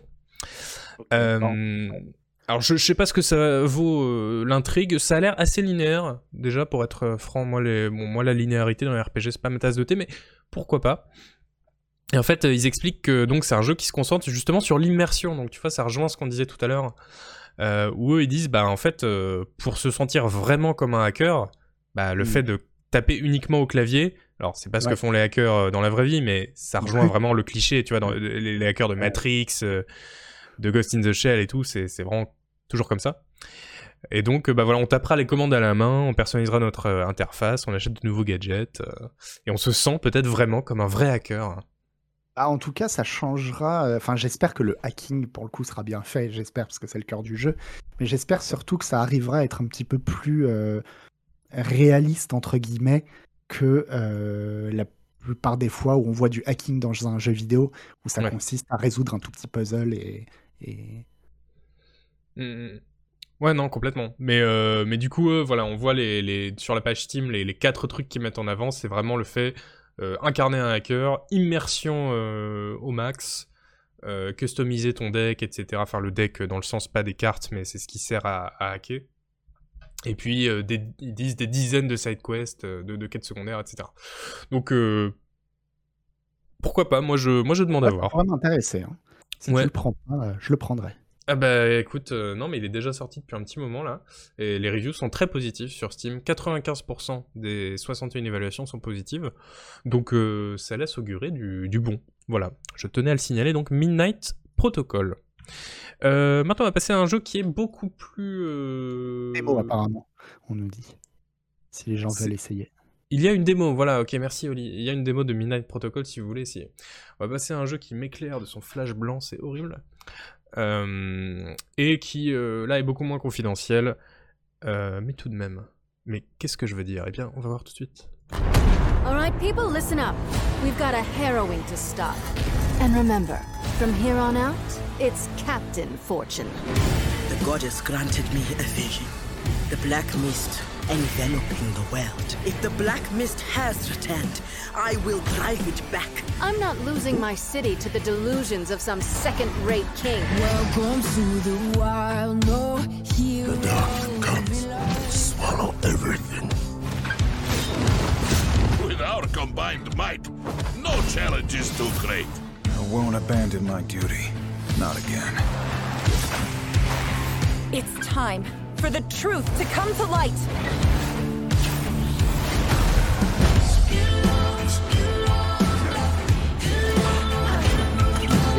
The one you seek, he stirs the mist. Maybe we are doomed. Tu disais quelque chose euh, Je me disais que oui, avec League of Legends là-dedans. Oui, il y a du League of Legends là-dedans, oui, c'est clair. Come on. We've taken some hits, but we're not done yet. Bon voilà, on va pas sortir le trailer euh, en entier euh, complètement, mais euh, voilà, c'était euh, l'idée de euh, vous montrer euh, Rune King a League of Legends Story. Donc c'est-à-dire que après Ivan et Legends of Runeterra, maintenant c'est Noël Malware qui est désormais directement visé par, euh, par Riot. Tu crois pas si bien dire, j'ai pas grand chose à te dire sur ce jeu parce que si c'est assez joli, mais euh, ça me fait pas non plus des masses envie. Mais je viens de commencer juste avant euh, que je réponde à cette émission, j'ai écouté le, j'ai regardé le premier épisode là de la série Ah, euh, de enfin, League of Legends Arcane là qui sur vient de sortir sur Netflix. Et je l'ai regardé parce que tout le monde disait c'est incroyable techniquement. Mhm. Et ben je vais vous dire comme tout le monde, c'est incroyable techniquement. Mais c'est vraiment incroyable quoi. Donc, Très bien. euh, et je suis euh, et alors que vraiment c'est pas du tout, j'ai aucune sympathie pour euh, League of Legends puisque moi je suis Team Dota. Mais mais je, là je m'incline quoi. Eh ben oui, non, mais apparemment ils font très fort avec leur leur univers, leur multivers même, on pourrait dire, hein, dès qu'ils se déclinent en plusieurs jeux vidéo. donc la série, là, il y a d'autres choses encore qui sont envisagées. Euh, Où s'arrêteront-ils? Parce que moi, je pense qu'ils vont venir me chercher, ils vont faire un Disco Elysium dans l'univers de LoL, c'est évident. Mais euh, non, c'est bien. Enfin, en tout cas, je trouve ça intéressant bah, qu'ils déclinent donc du. C'est quoi C'est du transmédia. Ouais. Qui déclinent leur licence sur du transmédia comme ça. ça... J'avais l'impression que c'était un peu passé de mode le transmédia. Tu vois, pendant un moment, c'était tout le monde après Pokémon, tout le monde s'est mis à fond dedans. C'était le grand truc. Hmm. Chez Ankama, ils essayaient à fond, etc. J'ai pas l'impression que ça ait beaucoup, beaucoup pris partout. Et là, euh, Riot semble revenir en force, mais. euh, mais bah écoute, si tout est fait avec la qualité de leur nouvelle série Netflix, là, bah je dis oui carrément. hein. Mais en fait, on se demande même pourquoi ils l'ont pas fait avant, parce que Riot, ils ont de l'argent vraiment à l'infini. Euh, League of Legends, pendant des années, c'était le jeu vidéo le plus joué au monde, hein, c'est pas rien. Euh, pourquoi ils ont attendu 10 ans euh, pour, euh, pour sort- se mettre à faire d'autres jeux et, une série, c'est un peu étrange. Mais, mais en tout cas, oui, ça, donne des bonnes choses, puisque leur- leurs jeux apparemment sont plutôt bons. Là, Rune King, il est sorti, il a eu des bonnes, des bonnes reviews. Et Legends of Runeterra, bah, il a le succès que l'on que l'on connaît. Ouais. Et celui-là, donc, il est il est assez cool. euh, Donc, ça explore un peu la partie euh, de l'univers de League of Legends qui s'appelle Bilgewater, qui est de c'est de là que viennent tous leurs héros euh, pirates en fait. Et il y a un Mm. côté un peu pirate fantôme. euh, Enfin, c'est un peu pirate d'Halloween quoi. Et moi, c'est une partie que j'ai toujours trouvé intéressante de l'univers de League of Legends parce que oui, je jouais à League of Legends en 2010. Tiens, Voilà. tiens. Oui, oui. Ouais, ouais. Et euh, non, mais c'est pas pour rien que c'est moi qui ai été voir euh, les of Runeterra en premier, hein. Euh, à la rédac. Et euh, bah voilà, moi je suis assez ravi de voir que euh, Riot euh, met de l'argent dans des, dans des jeux de rôle. Euh, c'est assez étrange. Bah ouais, là apparemment ils mettent de l'argent partout hein, en fait. Donc, Ouais, voilà, c'est Et ça. effectivement, comme tu dis, pendant, euh, pendant 10 ans, ils ont engrangé, engrangé, engrangé, et là, c'est c'est le raz-de-marée de projet, quoi. C'est ça, là, tout ils, d'un coup, quoi. ils arrosent. Mm. Bon voilà, mais comme on n'y a pas joué et que je crois que dans le chat ça y a pas joué énormément non plus, on va pas passer. Tu joueras 20 ou pas?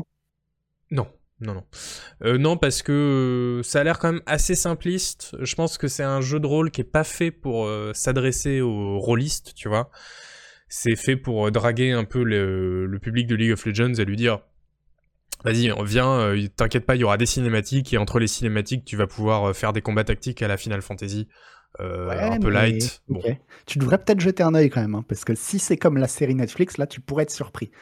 De te dire ouais c'est un truc pour ramasser du pigeon et non non non pas du tout. En non non non mais je, suis plus non non mais encore une fois il a des bonnes critiques donc pourquoi pas. Je suis plus intéressé par la série pour le coup que, que par ça mais mais comme c'est un jeu de rôle bah voilà j'imagine qu'il y a des gens dans le chat qui vont l'essayer et ils nous diront si c'est si c'est très bien.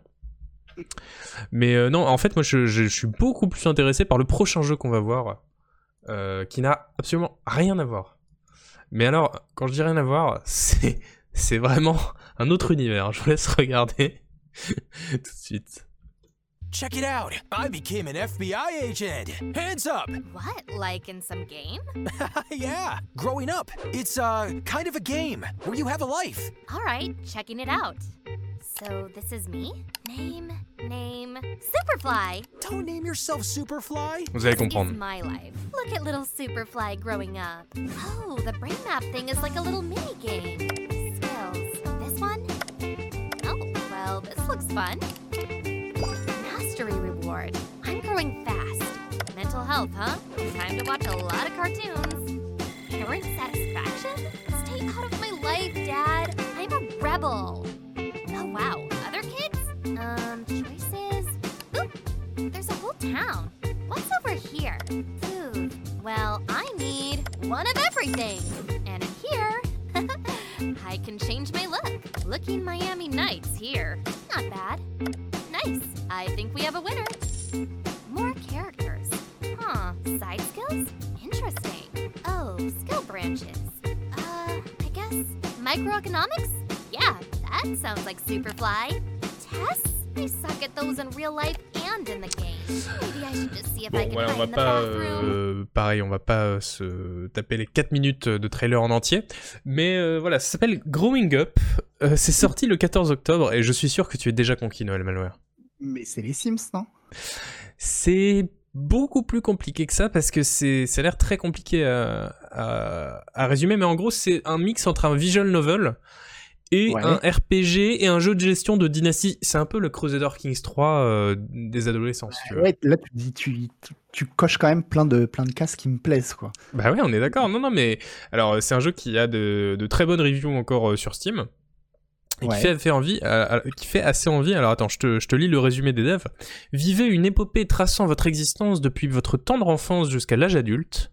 Apprenez de nouvelles compétences, participez à des activités variées, développez votre esprit, gérez votre emploi du temps quotidien, explorez la ville, forgez des amitiés durables et survivez à vos années d'études.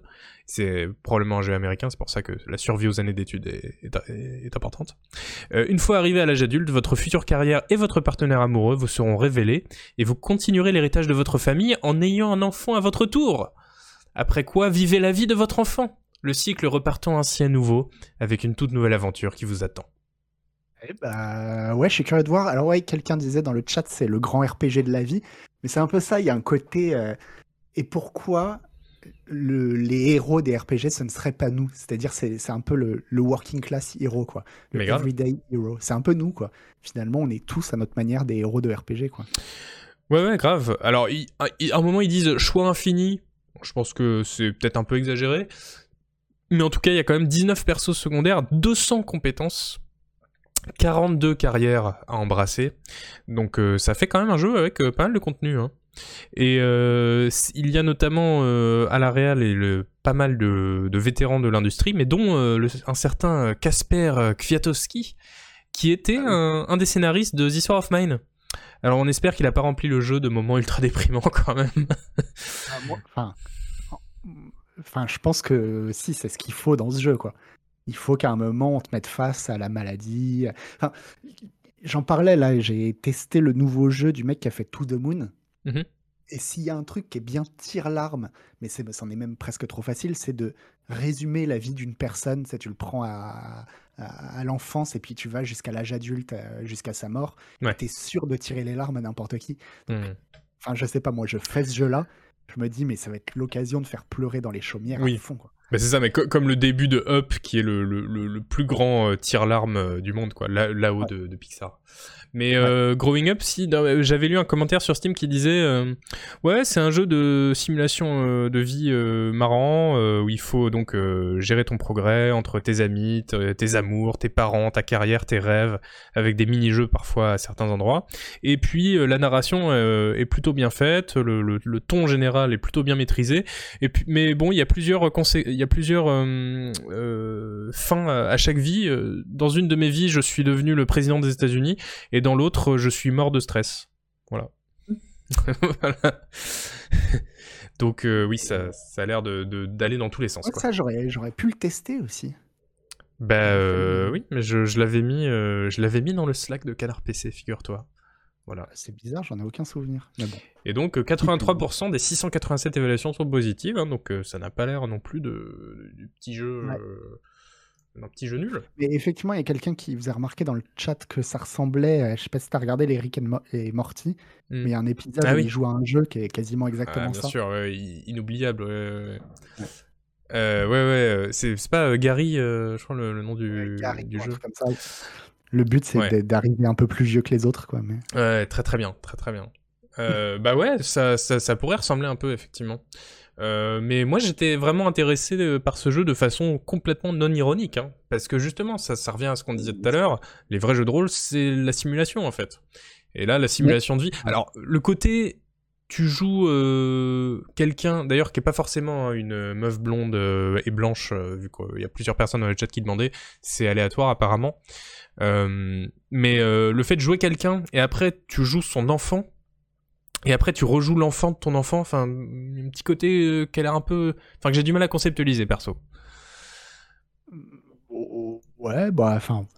Bah, c'est comme Crusader Kings, quoi. Donc, euh. Ouais, oui, oui, oui, oui, quelque part, oui. Mm. Du, coup, Life is Strange, c'est un jeu de rôle. Hmm, non, mais Life is Strange, pas, c'est très linéaire, Life is Strange. Donc, euh, y a le côté simulation est beaucoup moins réussi, du coup. Enfin, parce que c'est pas le but du jeu aussi de simuler. Il n'y a, pas de simulation. Mais non, mais par contre, la question pourrait se poser est-ce que les Sims, c'est un jeu de rôle? Euh... Ben, alors, moi, très sincèrement, j'évite de me poser des questions comme ça parce que c'est le, tu, tu n'en sors pas en fait. Mmh. Mais euh, oui, moi, je pense que je pense qu'on pourrait considérer les Sims comme un jeu de rôle, complètement. Mmh. Mais parce que voilà, il y a différentes approches du terme jeu de rôle. Euh, pour certains, c'est euh, qu'il y a des compétences et des stats, et d'autres, c'est que bah, tu incarnes un personnage. Hein. mais c'est une, une, deux approches qui se qui se sont déjà en opposition dans le jeu de rôle sur table, où on, depuis euh, les années 80, euh, on dit euh, role not role, tu vois, c'est-à-dire rôle R-O-L-E incarné, not role, c'est pas des jets de dés. Rouler les dés. Voilà. Et, mm. et, les deux approches, je trouve, sont, sont, assez valides, mais bah, toi comme moi, apparemment, on est quand même beaucoup plus dans le côté rôle R-O-L-E. Contrairement à plein de gens, et je, je, voyais encore des gens. Euh... parce qu'on en parlera quand on fera cette fameuse émission JRPG. Oui. pour le coup, c'est l'inverse qu'une histoire de système. Mmh. Et on parlait de Dark Souls tout à l'heure. Si Dark Souls c'est un jeu de rôle, c'est pas parce que tu incarnes un rôle, c'est parce qu'il y a ce côté système. Système euh, porte porte donjon trésor quoi. Oui, c'est ça. Les deux, les deux en fait, euh, effectivement la question est compliquée. Pour moi, les deux se valent donc. Euh. Mmh. Mais et pour d'autres, ça se situe encore encore ailleurs. Je voyais encore des gens de notre communauté qui disaient la semaine dernière Disco Elysium, faut arrêter, c'est pas un jeu de rôle. Et je ne comprends pas comment on peut en arriver à cette conclusion-là, en fait, parce que justement, en plus, dans Disco Elysium, c'est même pas juste rôle ROLE, il y a aussi beaucoup de compétences et de GD et d'attributs, c'est quand même vachement hardcore sur les systèmes. Euh, et en fait, euh, ces gens-là, je pense que souvent ils disent ça. Alors, parfois ils disent ça parce qu'ils aiment bien troller ou qu'ils trouvent que c'est un jeu un peu trop de gauchiste, donc il faut le rabaisser. Mais il y a aussi beaucoup de gens qui pensent comme ça parce que c'est un jeu qui a pas de combat, et donc c'est pas un jeu de rôle. Et t'es là, mais en fait, ça n'a aucun rapport comme tu dis, hein, il y a tout de suite eu deux manières de jouer déjà à Donjons et Dragons. Il y a mmh. ceux qui voulaient incarner un personnage et s'amuser dans la pampa et partir dans la plaine à vivre des aventures, etc. Et tu as ceux qui, non, voulaient un donjon avec des figurines. Et, le, truc du jeu, c'est quelles sont tes stats, comment tu vas réussir à battre les gobelins qui sont dans cette pièce, etc. etc. Mmh. Et, euh, et, ouais, les deux approches, euh, les deux approches, en fait, mènent à des choses intéressantes. Ouais, carrément. Ben justement, euh, le, le, le, dernier jeu qu'on va voir dans cette séquence euh, nous va peut-être nous permettre d'avancer encore, encore plus loin dans ce débat. Attention, je vous le montre. J'ai désactivé la lecture automatique. Allez, c'est parti. What do you get if you take a game like RuneScape and strip it down to its absolute purest form? The answer is Melvor Idol. A game where you can go on wild adventures, master over 20 unique skills, venture into perilous dungeons, and face off against horrifying bosses, all while simply pressing a few buttons and watching your skill levels rocket. Your progress even continues when you're offline. Beneath Melvor's accessible modern sheen hides a fiendish complexity for those who really want to roll their sleeves up and get stuck in, with a thriving community to help you every step of the way. Melvor Idol has the depth and breadth of a skills-based MMO, allowing you to choose your adventure. Download Melvor Idol now. Available Voilà, on c'est. Mel- Melvor Idol. Euh, T'as rien compris Eh ben écoute, euh, c'est normal. Non, en fait, c'est- un jeu euh, qui a, déjà qui est inspiré de RuneScape, donc le MMO de 2001 de- du studio Jagex. Et euh, il y a un fan qu'on a fait un, un clicker. C'est un clicker, c'est un, un, un Ouais. idle game. Ok. Mm. Ok. Et où il s'est dit, euh, eh ben, je vais prendre tout ce qui fait un MMO et je vais le transformer en une série de tâches euh, de clickers. Donc, par exemple, couper du bois. Tu cliques sur couper du bois et tu reviens une heure après et ton perso a, euh, a, a coupé euh, 900 euh, bûches de bois, tu vois. Et tu peux aussi faire de la pêche, etc. Et euh, à côté de ça, tu as plein de compétences. Tu peux aller miner. Après, tu transformes euh, les, les minerais en lingots que tu forges et tout ça. Et tout ça, c'est des tâches qui prennent euh, 3 secondes par lingot, etc. Et t'en fais 1000 à la fois. Enfin voilà. Et euh, je trouve ça vachement intéressant de côté de se dire, bah, les MMO, c'est vrai que il peut y avoir un côté justement où c'est une suite de tâches répétitives. Le grind, quoi. Voilà, le grind. Qu'est-ce qui se passe si on garde juste ça, si on l'épure Mm. au maximum? Euh, voilà, vachement euh, intéressant. Je me sens un peu coupable parce que je l'ai montré à Meteorion, qui est un des modos Discord, qui est euh, très fan de Idle Game, et il m'a dit que depuis il avait plus de vie. Donc euh, voilà, désolé Ouais. Meteorion. Bah, c'est le problème avec les idle games, les idle games, c'est que ça paraît ultra débile. Moi, j'en ai fait qu'un, enfin, j'en ai fait qu'un vraiment, c'est Cookie Clicker. Hmm. Ça paraît le truc le plus con du monde, et pourtant, euh, bah, il y a peu de choses qui soient aussi addictives qu'un idle game, quoi. Donc, euh, mais c'est pour ça que là, je pense que ton jeu, j'y toucherai pas, quoi. Parce que je sais très bien ce que tu as fait. Et je sais très bien le sentiment de vide et même de, de saleté. Tu te sens sale, quoi, après avoir joué à ce genre de jeu. Bah, moi j'y ai joué à, à celui-là, et en fait, c'est vrai que quand tu connais pas trop RuneScape, euh, c'est moins. euh, tu, tu, tu, rentres moins dedans, parce que c'est vraiment un jeu de fan de RuneScape.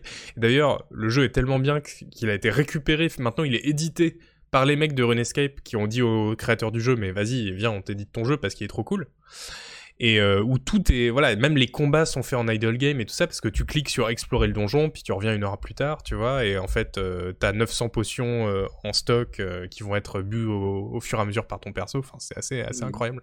Mais non, quand, quand on connaît pas trop RuneScape, c'est- moins bien. Mais en tout cas, l'idée, j'ai trouvé ça vachement intéressante.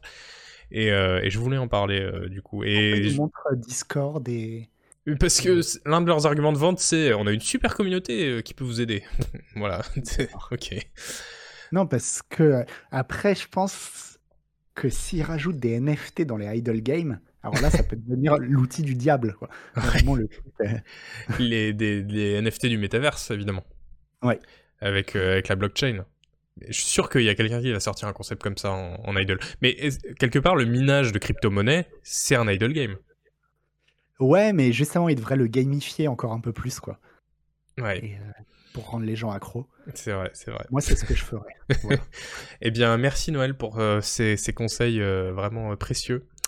Euh, et ben du coup, je vais te libérer et puis on va passer à la dernière partie de l'émission. Ouais, bah, n'écoutez pas ce que, ce que Isuel dit sur Skyrim, mais à part ça, euh, passez une bonne Non, soirée. jamais. Tu veux dire euh, Elden Ring euh, en monde ouvert, euh, Skyrim En mieux, en mieux, En mieux. le dire. En Très bien. Ben, merci beaucoup d'être venu Ouais. dans le chat. N'hésitez pas à remercier. Noël. Merci, merci beaucoup et puis à bientôt. Bah, À à lundi. bientôt. Scroll News. Ciao, ciao. Voilà, lundi soir, Scroll News. Salut Noël, bonne soirée. Ciao. Voilà, c'était Noël Malware en direct de, euh, de, de, des studios du malware euh, du malwareistan. Merci, euh, merci à lui, c'était très précieux d'avoir son éclairage sur Guardians of the Galaxy et Elden Ring et, les autres jeux aussi.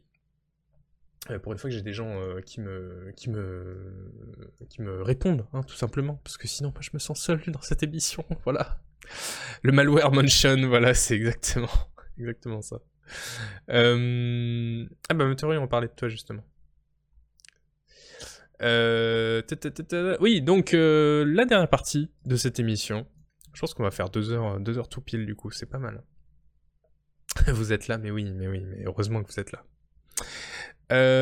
On va parler d'un jeu qui est sorti il y a 10 ans et 8 jours. Le 11-11-11, ça ne s'invente pas, c'était la date de marketing de cette année-là. hein. Une occasion qui ne se présente qu'une fois tous les 1000 ans. Euh, le 11-11-11 euh, est sorti Skyrim, évidemment. Skyrim, 10 ans déjà. Euh, ça fait un choc, hein, parce que moi, c'est comme le 11 septembre. Je me rappelle où j'étais quand Skyrim est sorti. Je sais pas, sais pas pour vous. je me rappelle ce que je faisais le soir de la sortie de Skyrim. Enfin, je me rappelle que j'y jouais, mais je me rappelle où, etc. C'est, c'est fou. Tous les 1000 ans, tous les 100 ans? Oui, tous les 100 ans. Bon, ok. Et du coup, je me suis dit que c'était une très bonne excuse pour se remater le. Le. Comment? Eh ben, le, le trailer, évidemment. Parce que on l'a déjà regardé dans notre jeu quête, mais moi, j'ai toujours les frissons quand je le regarde. Je me dis. Et je me suis dit, ben, on va pas. voilà, c'est les 10 ans, on y consacre un segment entier. On va se re-regarder le trailer de Skyrim.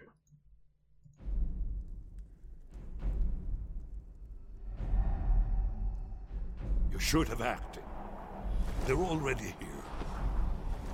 The Elder Scrolls told of their return. Their defeat was merely a delay. To the time after Oblivion opened. When the sons of Skyrim would spill their own blood. Les frissons, hein. Toujours les frissons. No one wanted to believe. Believe they even existed. And when the truth finally dawns, it dawns in fire.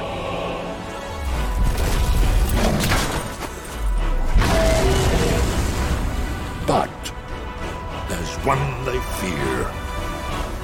In their tongue, he's Dovahkiin, Dragonborn.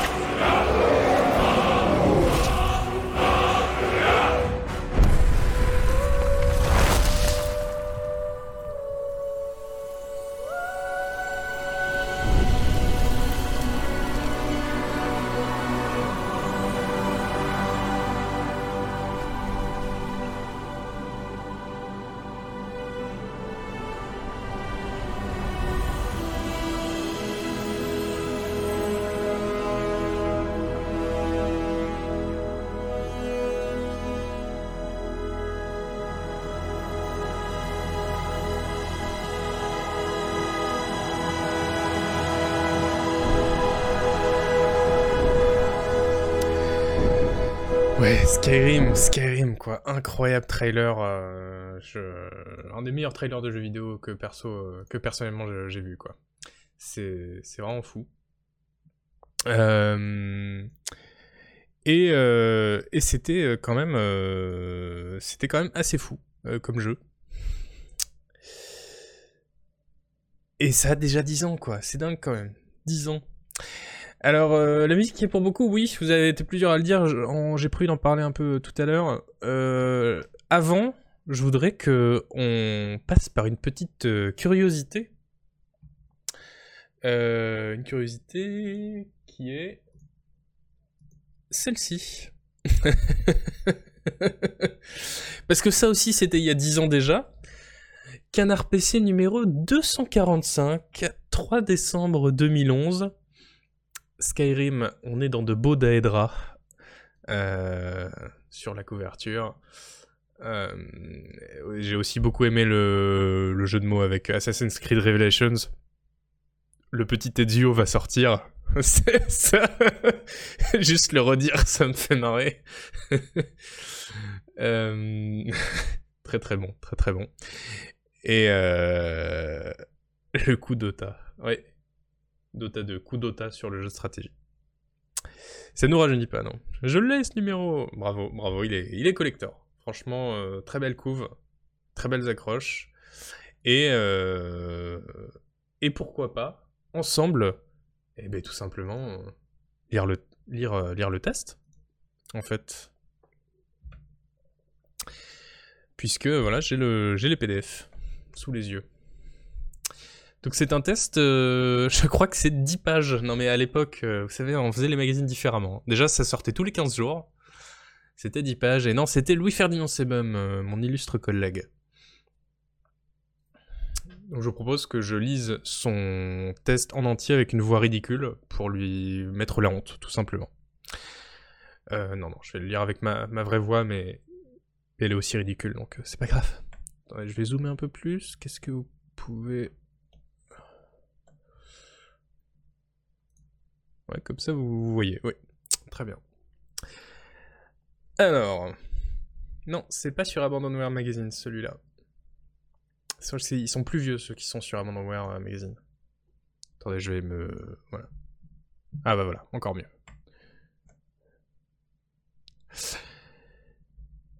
Quelque part en chemin, quelque chose a merdé. Pourtant, Lothar était un gars droit, un honnête travailleur, un fier guerrier ça ne devait pas finir comme ça, ça ne pouvait pas finir comme ça. Parce que quand je crée un perso dans un jeu de rôle, depuis Baldur's Gate et Daggerfall, je sais ce que je veux en faire et je m'y tiens. Et Lothar devait être un guerrier nordique, preux et juste. Alors où est-ce que ça a foiré? Quand est-ce qu'il est parti sur la mauvaise pente? Au moment où il a accepté de rejoindre un cercle de loups-garous juste par curiosité, pour faire comme les potes et rejoindre la fille qui lui plaisait? Au moment où il s'est retrouvé complètement par hasard amené par un seigneur d'Aedra à torturer un pauvre type qui ne lui avait rien fait? Qu'est-ce qu'un destin au juste? Une histoire, un plan écrit par un dieu ou un auteur, ou bien une suite de rencontres, bonnes ou mauvaises, riches ou pauvres, qui ont pour seul point commun de nous amener à un endroit où on n'aurait jamais pensé finir. Je me pose toutes ces questions pendant que Lothar mâche le tibia du prêtre qu'il a sacrifié à une déesse cannibale. Oui, l'existence de Lothar a pris une direction inattendue. Et si Skyrim nous enseigne une chose, c'est qu'il ne faut surtout jamais rien tenir pour acquis. Surtout à propos de Skyrim lui-même d'ailleurs. Car pour, car pour être honnête, on n'attendait pas grand-chose de ce cinquième Elder Scrolls. on se doutait bien que ce serait pas un mauvais jeu. On s'attendait à un honnête successeur d'Oblivion, un titre qui, comme un grand frère, aurait été très beau mais très light, très vaste mais pas très bien écrit, une balade champêtre les pieds dans la neige et la tête dans les nuages. Un RPG honnête mais pas inoubliable, juste bon à nous tenir occupés pendant les longues soirées d'hiver. Puis Skyrim est arrivé à la rédac. Puis nos existences ont pris une direction inattendue. Épisode 5 un nouvel espoir. L'action de Skyrim se déroule 200 ans après celle d'Oblivion.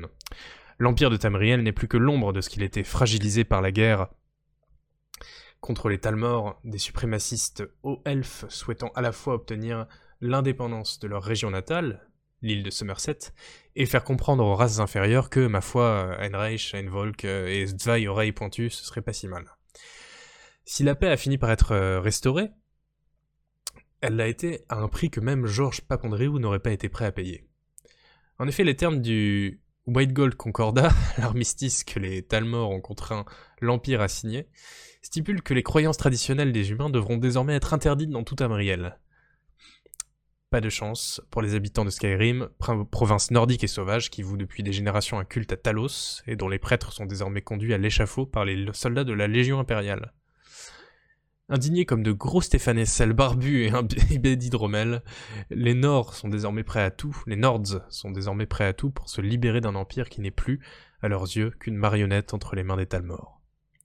Sauf que la vie politique de Skyrim est à l'image de ses habitants, et que les Jarls, les chefs de village, ont à peu près autant de mal à se mettre d'accord face à l'Empire que les Gaulois en ont eu face aux armées romaines. Et c'est dans ce pays au bord de la guerre civile, dont le roi vient d'être assassiné par un Jarl indépendantiste, que commence Skyrim. Le protagoniste, arrêté par erreur avec un groupe de rebelles, est conduit par la Légion dans le village de Helgen pour y être exécuté. Heureusement pour lui, l'attaque inopinée d'un énorme dragon lui donnera l'occasion de s'enfuir. Heureusement pour lui, mais malheureusement pour le reste du monde, car d'après la prophétie, le retour des dragons est un signe annonciateur de la fin des temps. Je vais boire un verre d'eau parce que lire autant, moi je sors d'une crève, ça me m'assèche un peu la gorge. Cette évasion, qui fait office de tutoriel et dont la principale qualité est de ne pas laisser et de ne pas durer trop longtemps, a de quoi laisser sceptique. Euh, alors, euh, petit aparté, euh, maintenant, cette évasion en intro de Skyrim, elle ne, justement, elle ne, elle n'apparaît plus comme courte. Hein. Maintenant, pour notre époque, c'est beaucoup trop long et tout le monde s'en plaint d'ailleurs. En l'espace d'un quart d'heure, tout le défaut d'Oblivion nous saute à la tronche, assorti de quelques nouveautés pas franchement réjouissantes. Le système de combat est toujours aussi mou, aussi dépourvu de feedback, à des années-lumière de ce qu'on peut attendre d'un jeu en 2011. L'interface est encore plus ignoble que ce qu'on avait pu soupçonner durant les, durant les previews, et contrairement à ce qu'avait annoncé Bethesda, totalement similaire sur PC et sur console. Donc oui, je rappelle que Skyrim, euh, il faut, euh, il faut euh, tout un un mode qui s'appelle Sky UI, qui, euh, euh, améliore euh, l'interface pour, pour qu'il soit jouable convenablement sur PC. sur bien des points, le jeu semble encore bien plus casualisé que son prédécesseur. Les armes et les armures ne se détériorent plus. Quant aux caractéristiques, elles ont, comme les classes de personnages, tout simplement disparu. Seul bon point constaté durant cette première demi-heure, le jeu est splendide, en dépit de textures basse définition directement importées de la Xbox. Le monde fourmille de petits détails, la géographie est cohérente, la distance de vue force le respect, les animations sans être exceptionnelles sont infiniment meilleures que celles d'Oblivion et des Fallout. Et puis peu à peu on réalise que les mécaniques de jeu, au moins autant que le moteur graphique, ont subi un sérieux lifting. Pourtant le système de base reste le même, comme tous les Elder Scrolls depuis Daggerfall, Skyrim n'utilise pas de points d'expérience, mais fait évoluer naturellement les compétences que le joueur utilise. Tous les 10 points de compétences gagnés, le personnage passe un niveau et doit choisir d'augmenter au choix son total de points de vie, de mana ou d'endurance. Bon, moi je pense que je vais pas vous lire les 10 pages parce que ça, fait beaucoup de lecture et puis en fait euh, c'est un jeu qu'on connaît donc on n'a pas forcément besoin de, connaître, euh, enfin de se voir rappeler les, mécaniques dans le détail comme ça mais on peut aller, lire la conclusion directement.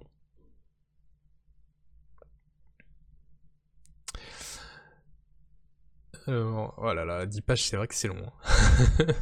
on, le fait, plus, ça, maintenant. Allez, on se fait le, dernier paragraphe et le notre avis. Tellement captivé, en fait, qu'il est temps de se poser la grande question. Skyrim est-il surestimé? La réponse est oui. Skyrim oui, Skyrim est moins bon que ce que disent les tests, y compris celui que vous venez de lire. Skyrim est moins bon que ce que vous pensez, vous qui êtes en train d'y jouer. Skyrim souffre de sérieux défauts qui deviendront de plus en plus apparents au fil du temps. Oui, il est surestimé comme l'a été Oblivion en son temps, comme le sont encore Morrowind et Daggerfall. C'est humain. On a beau vouloir garder la tête froide face à des jeux si ambitieux, si démesurés, il y a un moment où l'esprit critique flanche. Alors, faute de mieux, on va se rabattre sur une simple comparaison. Skyrim est bien meilleur qu'Oblivion, ça ne fait pas le moindre doute, et sans doute meilleur que Morrowind. Le monde est infiniment... Tiens, euh, Ferdinand Sebum disait Skyrim est meilleur que Morrowind. Waouh. Le monde est infiniment plus cohérent, plus riche, plus dense et plus crédible. Tous les défauts impardonnables de ses ancêtres ont été corrigés. Et puis il y a ce bête constat qui, lui, est objectif. En une semaine, j'ai joué plus de 60 heures à Skyrim, mais j'ai l'impression d'en avoir tout juste effleuré la surface. Ce matin, en me réveillant, j'ai trouvé un mail de Boulon. Il est 7h33, mais je suis archimage. Khan a renoncé à se raser.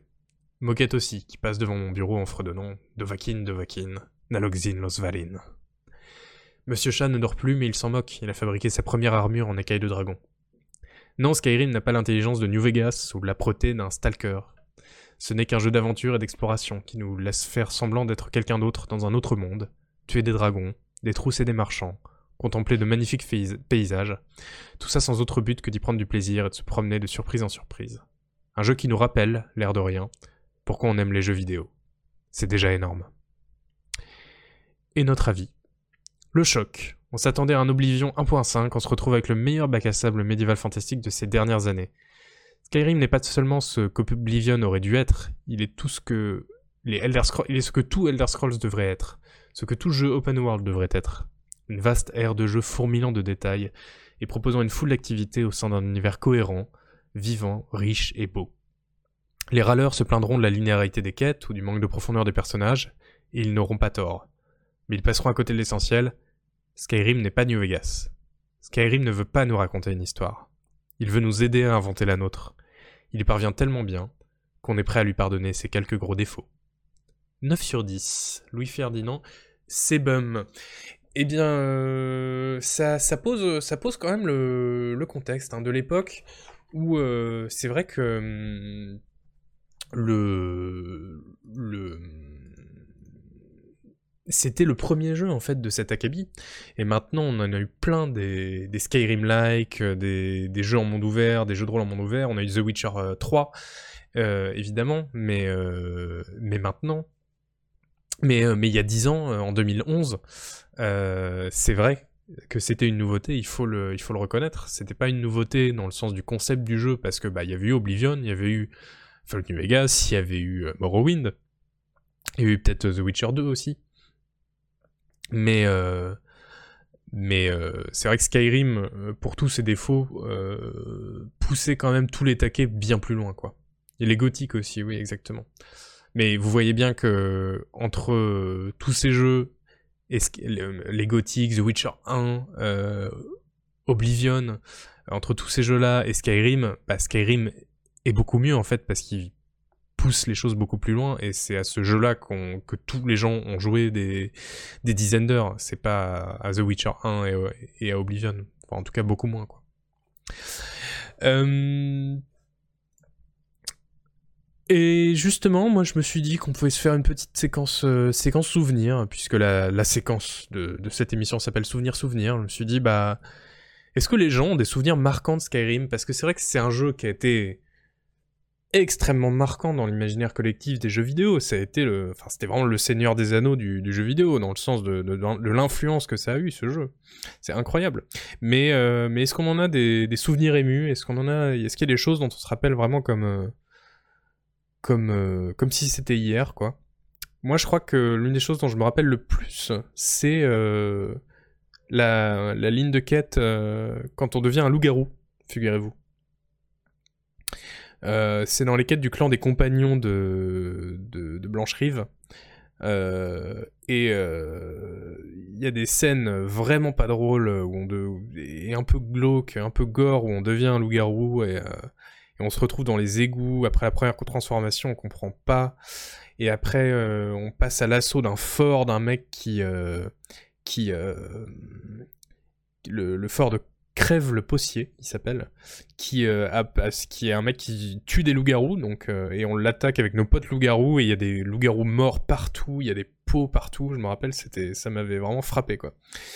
Euh, c'était, c'était assez chouette. La fin, nous dit Oli. Un combat épique, une belle victoire, et sortir de la zone être toujours pris pour un larbin. Ah bah ça, c'est, évidemment le grand classique. L'arrivée dans la zone souterraine, dit Rabbitman, quand tu te rends compte de la taille de la zone. Ah oui, chez les DOMR. Ouais, ouais, complètement, ouais. La première rencontre avec un géant, ouais, t'as raison, Alyosha, c'est vrai que avoir des PNJ qui faisaient trois fois ta taille et qui t'envoyaient aussi euh, avec leur massue, qui t'envoyaient à, 5 km, c'était assez nouveau ça. Ouais. La guilde des warriors. Ah, moi, je me rappellerai plus de la, confrérie, la confrérie noire, la confrérie des assassins, qui ont une, série de quêtes euh, très très bien euh, écrite, ça, change d'ailleurs du reste du jeu. Et, très, euh, et très profonde, avec beaucoup de contenu.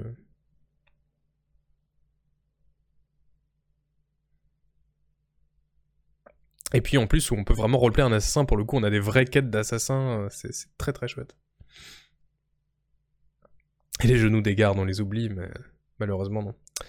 Voir Solitude sur la première pour la première fois sur le surplomb. Bah, c'est marrant parce que moi, Solitude, c'était vraiment, c'est vraiment ma grande déception de, Skyrim, je crois. Donc c'est censé être la grande ville, euh, la capitale, etc. Et en fait, au final, euh, c'est euh, c'est pas magique. C'est une petite ville au final. Euh, elle est pas très impressionnante de loin, mais c'est aussi le moteur de Skyrim est pas très doué pour euh, afficher des, d'immenses villes. Mais je trouve que Blanche Rive, par exemple, est bien plus réussi. Pardon, est bien plus réussi, quoi. Passage à Sovngarde, ouais. Moi, si je devais euh, aussi critiquer le jeu a, posteriori, je trouve qu'avec le recul, les décors, auraient pu être euh, un poil plus inventifs. Euh, d'autant qu'on sait que Bethesda, l'une des choses qui savent faire le mieux, c'est le level design. Hein, il faut, l'avouer. Le level design de Fallout 3, c'est euh, beaucoup mieux que le, le, level design de New Vegas. Et Fallout 4, le level design est super. Euh, et Skyrim, bah, euh, c'est des villages tout plats, euh, avec des forêts toutes plates. Bon, les souterrains, effectivement, les souterrains d'Ouemer, dont la taille était gigantesque, ça force un peu le respect, mais il n'y a pas vraiment, je trouve, ces décors où on se dit waouh, c'est dingue, quoi. Les décors auraient été plus variés s'ils n'étaient pas sortis sur console, oui, probablement, oui. Les donjons se ressemblent aussi beaucoup de mémoire. Ah oui, les donjons avaient une tendance à être insupportables au bout d'un moment, ouais. ouais.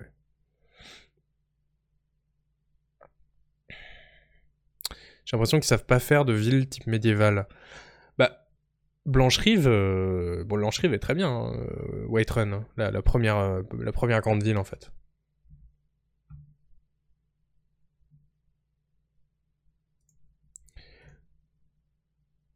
Merde, ça on a déjà vu. et quand je faisais des recherches pour cet épisode, j'ai réécouté un peu euh, la musique.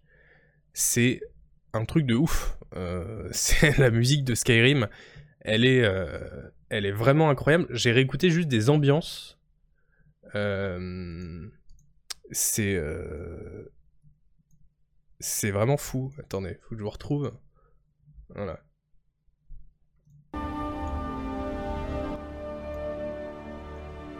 Ça, c'est juste une, ambiance de jour, hein, comme ça.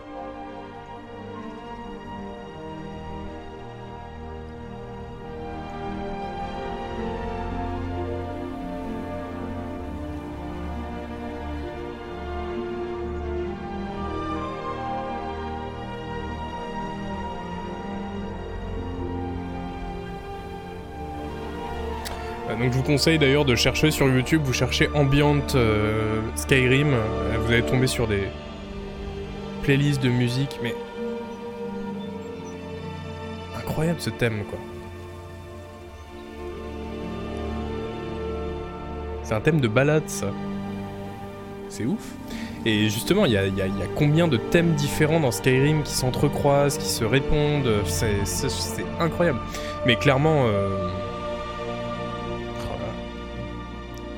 cette musique. Mais oui, clairement, bon, on va pas euh, parler trop de Jérémy Soul euh, qui depuis euh, s'est fait accuser d'agression sexuelle. Mais clairement, la commande qu'on lui a faite à l'époque, ils sont venus le voir et lui ont dit Bon, tu nous fais du Howard Shore s'il te plaît, hein, donc, qui était le, le compositeur des, de la musique des films du Seigneur des Anneaux.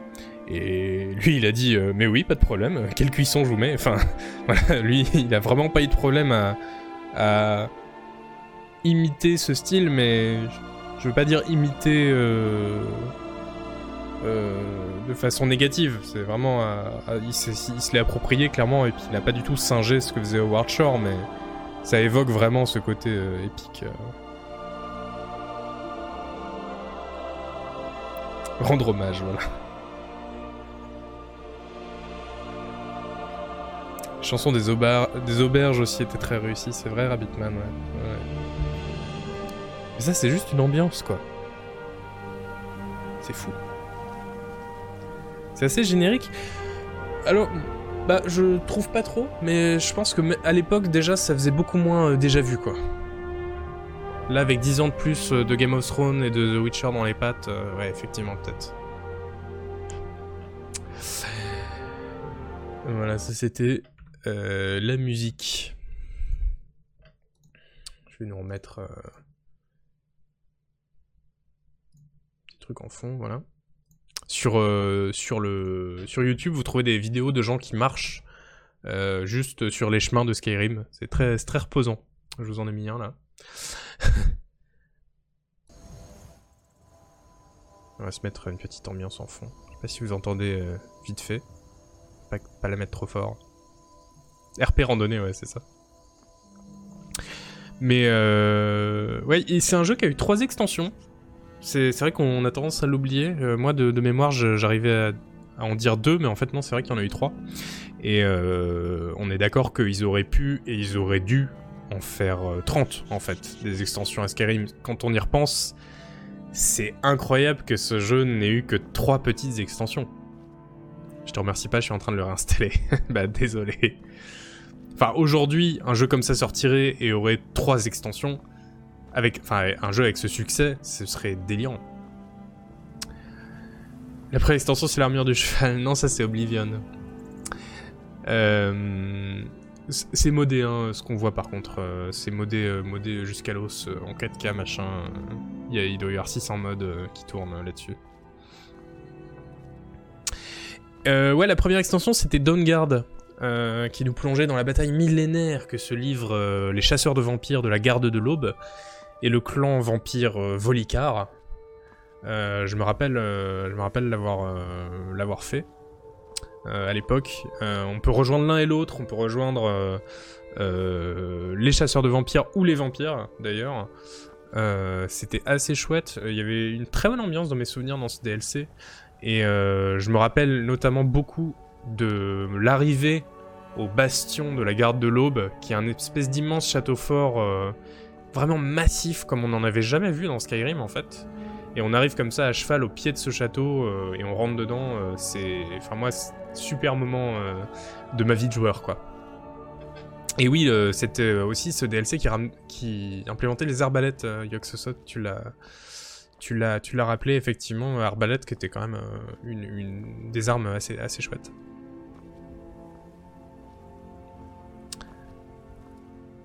Mais justement, la deuxième euh, extension, Heartfire, euh, c'était l'extension de Housing. Hein. Clairement, on pouvait acheter une baraque.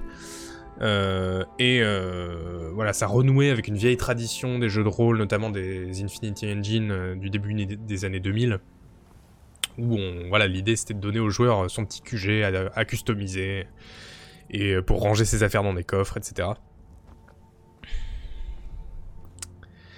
Et euh, on pouvait aussi adopter des enfants dans, celui-là. Oui, oui, exactement, c'est la règle. Mais qui, veut ça, par, contre? Parce que moi, je vais pas dans un jeu pour adopter des enfants, je vous garantis.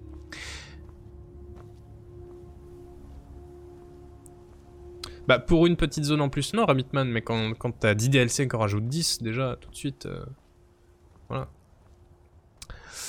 Euh, ouais, Earthfire, c'était vraiment le moins ambitieux des DLC de Skyrim. Et pour moi, je, veux pas qu'on passe dessus juste euh, en deux secondes, parce que pour moi, Earthfire, ce DLC qui rajoute une maison et des enfants, pour moi, c'est la vraie occasion manquée de Skyrim. Parce que justement, je trouve qu'il fait que vraiment survoler le thème du housing. Dit juste aux joueurs, oui, tiens, voilà une baraque, euh, c'est bon, arrête, euh, arrête de nous, de nous bassiner. Et euh, en fait, il y avait vraiment une vraie occasion là de d'habiter le monde de Skyrim, quoi. De alors que voilà, avec un peu plus de roleplay, d'immersion, de liberté, de réalisme dans les métiers ou le fait d'avoir une maison, je trouve que Skyrim, il aurait vraiment pris une dimension extraordinaire. Et pour s'en convaincre, il n'y a qu'à voir le nombre de modes qui ont été dédiés à ça. Euh, par exemple, le mode, euh, mais il y en a plein, mais je pense au mode qui nous fait commencer en tant que PNJ random n'importe où dans le monde de Skyrim. Pour que voilà, on se fasse un petit délire roleplay, bah, oh bah je suis un bûcheron. Euh, un petit côté MMO solo en fait, qui aurait été vraiment brillant et très adapté, je trouve, à, Skyrim. Donc c'est dommage ce DLC de maison, quoi, qui était très très euh, limité. Et ensuite, il y a eu le, ouais, y a eu Dragonborn, le dernier DLC, qui nous ramène sur l'île de Solstein. Euh, donc euh, c'est le seul DLC qui rajoute vraiment, qui rajoute une zone euh, grande en plus, et donc qui est, la l'une des zones de jeu de, Morrowind. Où il y a d'ailleurs, on retrouve la même faune et flore que dans Morrowind. Euh, et celui-là est donc euh, ressemble un peu plus à ce qu'on pourrait attendre d'une extension traditionnelle, c'est-à-dire euh, bah tiens, tu prends le bateau et tu vas découvrir une nouvelle île et il y a une toute une un scénario dédié à cette île, etc. Je me rappelle qu'il y avait un truc chelou là, dans avec des portails dimensionnels ou je sais pas quoi. On se retrouvait entre les mondes à un moment dans ce DLC. Ça m'avait pas plu du tout. Mais mais bon, ceci dit il a, eu, euh, il a eu du succès, et pour le coup, c'était le seul DLC qui avait vraiment une ambition en termes de contenu, donc euh, on, ne va pas trop le critiquer. Voilà. C'est à cause d'un seigneur d'Aedra. Ah bah, ils ont bon dos, les seigneurs d'Aedra. Hein. On, leur met, euh, on leur met plein de trucs sur le dos.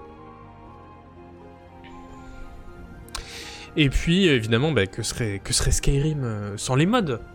Euh, c'est un jeu qui n'aurait pas eu cette longévité euh, sans, les modes, tous les modes graphiques déjà, euh, mais aussi évidemment tous les modes qui rajoutaient du contenu, des armes, des armures, des quêtes, aussi beaucoup de modes qui rajoutaient des, des mécaniques de gameplay, des modes qui rajoutaient des... le fait de pouvoir s'engager comme mercenaire ou je sais pas quoi, le mode le mode survie avant que ce soit intégré dans un des remakes de Skyrim, dans un des remasters il y avait un mode qui faisait qu'on devait gérer le froid, donc euh, mettre des manteaux euh, quand on allait dans la, montagne, euh, manger pour survivre, etc. J'aimerais tellement le faire modder, mais je suis nul, j'ose pas me lancer. Mais tu sais, Yog, il y a des solutions maintenant dans le, dans le toute faite, en fait, qui, je sais plus comment ça s'appelle. Il y a des gens qui doivent savoir le nom dans le chat. Mais euh, je sais plus si c'est un site ou un soft que tu installes. Et voilà, Wabajak, merci. W-A-2-B-A-J-A-C-K. Qui sont des packs de modes en gros où en deux clics t'installes euh, bah, 600 modes. Euh, voilà. Donc ça c'est quand même assez, assez bien. Et l'avantage de ces packs, euh, c'est qu'on n'a pas à tout, tout installer nous-mêmes. Et surtout les compatibilités entre les modes sont plutôt bien garanties. Parce que sinon T'installes différents modes, il y a des conflits, ton jeu crash, euh, voilà, c'est chiant. Vortex aussi, on nous dit. Mais c'était qu'en anglais, voilà, bon, euh, bon, bon à savoir, merci euh. Voilà, on vous donne un lien aussi dans le chat sur stepmodifications.org. Enfin, commencer Skyrim avec 600 modes, c'est pas forcément le bon plan. Ça dépend, il y avait des modes débiles, évidemment, mais il y avait aussi des modes qui rajoutaient, bah, qui rendaient le jeu plus beau, et ça, pourquoi pas. voilà. Et euh, il y avait aussi des totales conversions pour Skyrim, qui ont, eu moins de moins d'écho, moins de succès, mais euh, qui valaient quand même le, détour. Euh, moi, j'avais écrit à l'époque sur sur Underal, Underroll, qui était donc ça c'était en 2000, pareil, ça doit être en en 2015, un truc comme ça, euh, qui était un mode qui euh, créait complètement euh, une nouvelle aventure, un nouveau, bah voilà, c'était un nouveau jeu quoi, une totale conversion, et qui était fait par des mecs qui avaient déjà, enfin qui s'étaient déjà fait les dents sur d'autres modes, et c'était assez fou, c'était une île entière avec des graphismes vraiment chouettes. Je sais pas si on, voit bien là, mais le la nature était extrêmement bien faite, il y avait de la garrigue et tout, c'était pas juste les plaines de Skyrim un peu vides, c'était vraiment très chouette.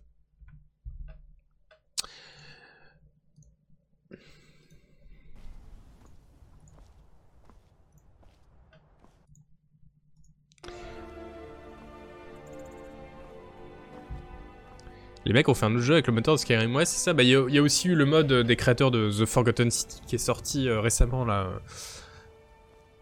Où euh, les mecs ont commencé par faire un mode et après ils se sont dit non, mais en fait, on va faire notre vrai jeu, notre propre jeu, puis on va le vendre. The Forgotten City qui était, qui était apparemment très bien. Et c'est marrant Skyrim parce que c'est c'est vraiment le RPG qu'on adore détester dans le milieu. Euh, je sais pas si, vous le ressentez comme ça aussi. mais ou si vous comprenez ce que j'essaie de dire, mais à la fois c'est un monde ouvert incroyable, surtout pour l'époque, et euh, on y est très libre et on se sent parfois comme dans un JDR sur table, hein, c'est vrai. Dans Skyrim, oh le bosseur, oh, oh le gros pépère. Oh bah oui. Ça c'est un mode, hein. Vraiment tout, tout, est très modé. Euh, mais à la fois, donc il y, a toutes ces choses, euh, toutes ces choses super, mais euh, c'est aussi le symbole d'une dégénérescence des, des, CRPG en fait, qui avait couvé pendant, pendant toutes les années 2000. Broadside, c'est ça. Et, euh, et, qui a été solutionné l'année d'après grâce à la vague de projets Kickstarter, de In Exile, Obsidian, etc. en 2012. Mais à l'époque, en 2011, après 10 ans de jeux de rôle au dialogue et à l'histoire nullissime. Euh, voir un jeu qui mise tout sur le monde ouvert et zéro sur l'intrigue, sur les choix et les conséquences, sur la finesse des décisions morales, enfin tout ça c'était complètement euh, inintéressant dans Skyrim.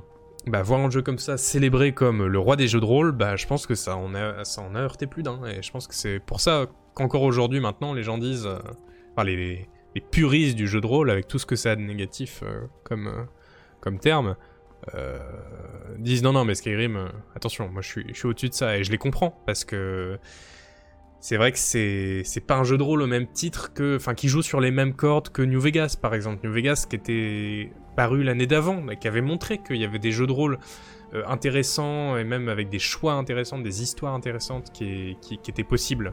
Et c'était un an avant. Et après, il y a un an après, il y a, y a ce jeu-là qui sort qui est tout l'inverse. Et je pense que voilà, ça, il y a des gens qui ont été traumatisés par ça, quoi, dans le, dans le milieu des jeux de rôle. Mais vous savez, euh, il y a des gens qui ont, qui ont, de graves blessures.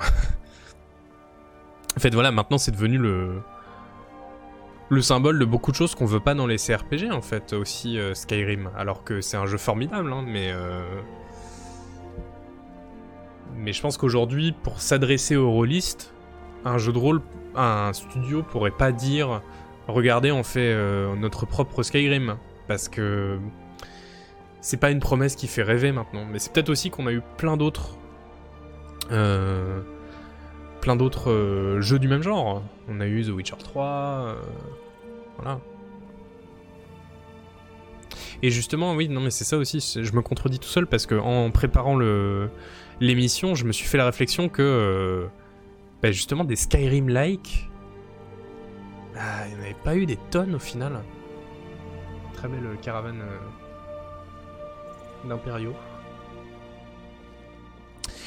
Euh, c'était le grand événement du RPG console, ouais, mais quand je dois citer des jeux de rôle euh, un peu voilà Tolkienisants comme ça en monde ouvert, bah, il n'y en a pas 10 000 qui me viennent en tête, quoi. Le monde ouvert, oui, clairement, c'est un jeu qui a cimenté le fait que le monde ouvert, c'était euh, euh, une très bonne direction pour les, jeux vidéo, et donc euh, on a eu des tonnes et des tonnes de monde ouvert, mais des, Skyrim-like, je sais pas. Pour moi, Breath of the Wild a parachevé ce que Skyrim a commencé, nous dit Charnt. Bah, j'ai pas joué à Breath of the Wild, mais c'est possible, ouais. ouais c'est ce que, c'est ce que j'ai, enfin, j'ai déjà vu des gens dire ce genre de choses. Bah, les gothiques, mais les gothiques c'est la continuation de... Enfin Gothic 3 c'est la continuation de Gothic 2, c'est un peu difficile de... d'en voir une suite de, de Skyrim.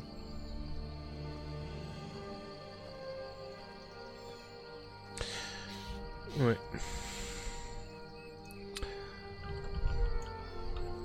Bon allez on va se faire un petit sondage.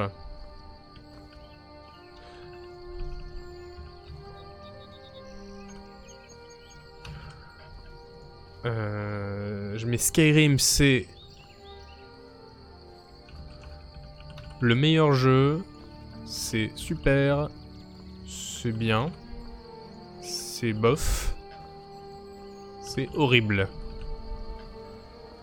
Voilà. En une minute. Voilà, moi je, suis comme ça. Et je sais, les options sont pas du tout symétriques. Mais. Je euh, vous comme ça, vous êtes obligé de vous engager. Et puis les musiques, mais oui, oui, les musiques. Je me rappelle dans Morrowind, les gens qui bloquaient la barre espace pour le saut et qui revenaient une heure plus tard pour avoir la stade de saut complètement pété. Oui, oui, bah dans Morrowind, ça c'était rigolo. Il l'avait pas, enfin, c'était pas le même système exactement dans Skyrim. Tu pouvais plus faire ça.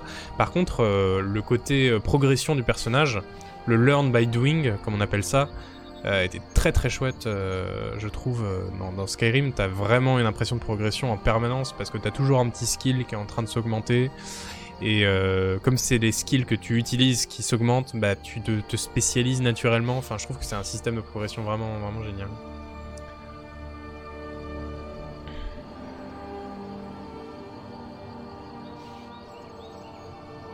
Réfléchis pas, le flambeau flux vote. tu poses trop de questions. Alors, Skyrim, c'est super à 44%, bien à 29%, bof à 14%, le meilleur jeu à 12% et horrible à 2%. ça fait quand même 16% de gens euh, qui trouvent que Skyrim euh, c'est bof. Et, voilà, et on, revient à ce que je disais. Euh, attendez, 16, 100 moins 16, 84. Ça fait 84% d'avis très positifs quand même sur Skyrim. Alors que, évidemment, quand on en parle je sais pas si c'est que dans le milieu des jeux de rôle ou juste entre amateurs de jeux vidéo. Euh, il y a euh, un débat sur Skyrim en ligne, c'est pas 84% d'avis positifs, quoi. C'est beaucoup de gens qui disent ouais Skyrim quand même, il y avait des gros problèmes, ce qui est vrai, hein.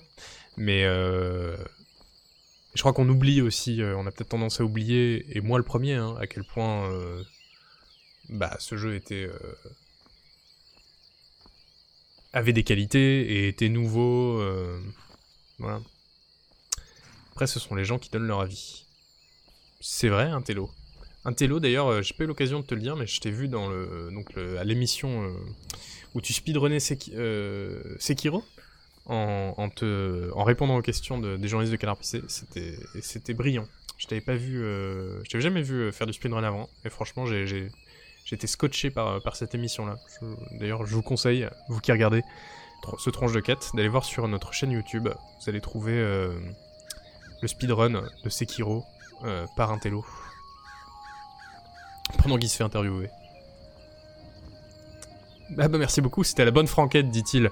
Alors que euh, il, est, il, est, en train de défoncer les boss d'une main, les boss d'un jeu réputé ultra difficile, en le faisant un speedrun. Euh, distraitement à la manette comme ça pendant qu'il répond à des questions super sérieuses. Euh, c'est incroyable. Skyrim Vanilla, j'y retoucherai pas, c'est impossible sans mode pour moi. Mais je pense que 10 ans après, de toute façon, il y a peu de jeux enfin, pour lesquels ce serait raisonnable de se priver des modes. Même si Skyrim a eu des remasters, il y a eu la Special Edition en 2016, qui était un remaster. Et, euh, et euh, bah non, non, non, c'était vraiment super, un télo. Euh, reviens, reviens quand tu veux, franchement. Parce que moi, j'étais captivé. Il y a eu la Special Edition en 2016 et puis la Anniversary Edition en, bah, qui vient de sortir, en fait, là, pour les 10 ans.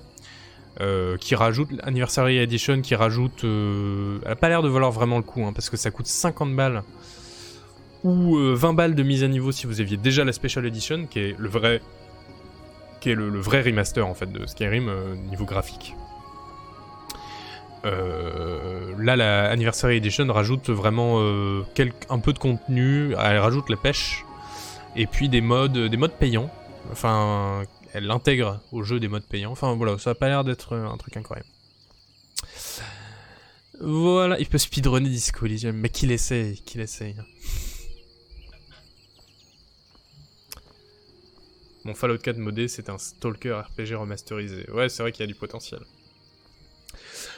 C'est vrai qu'il y a du potentiel. Eh bien écoutez, je pense que sur ce, on va se, se, dire au revoir.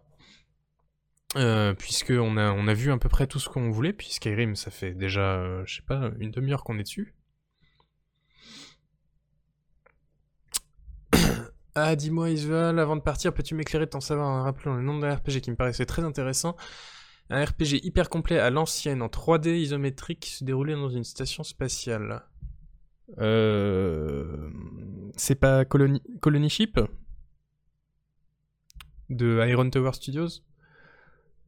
Parce que sinon, 3D isométrique, je, je saurais pas dire. Sinon, il y a évidemment Space Station 13 qui vient à l'esprit, qui est très très bien, mais, mais, mais c'est pas en 3D, en 3D isométrique. et si, Robin, et si, il faut déjà se quitter. Mais euh, je voulais vous remercier bah, de, votre, de votre attention, euh, d'être euh, resté jusqu'au bout, d'avoir si bien accueilli aussi Noël Malware pour ce duplex. Et, et voilà, et on, se refera un tranche de quête bah, bientôt, j'espère. On essaiera d'élire le meilleur jeu de rôle de, l'année. Ça va être, va être un dilemme, hein. Putain, la vache. Mais l'année n'est pas encore finie, si ça se trouve, on va avoir des surprises. Le 2 décembre, il y a Mecha Jammers qui sort. Mecha Jammer, je veux toujours mettre un S, mais il n'y en a pas. Euh, on va voir. Ça va être Disco. Eh, c'est vrai qu'il est sorti sur Switch On va pouvoir le mettre dans le sondage Skyrim aussi, c'est vrai, est sorti, l'Anniversary Edition. Ah non, mais là, ça va... Ça va être, euh, dur. Je vais juste mettre Disco Elysium et, euh, et Vagrus et et Solasta. Puis voilà, moi je vous laisse voter, euh, pas de problème. Cyberpunk, non, non, non, non. il y a des temps de chargement délirants sur Switch, Disco Elysium, ouais, il paraît, Olivier. Effectivement, j'ai vu passer ça. Non, il est pas trop moche, mais il tourne pas très bien apparemment, euh, euh Cassaria. Bon allez, euh, merci encore. Est-ce qu'il y a un raid? Est-ce qu'il y a un raid à faire?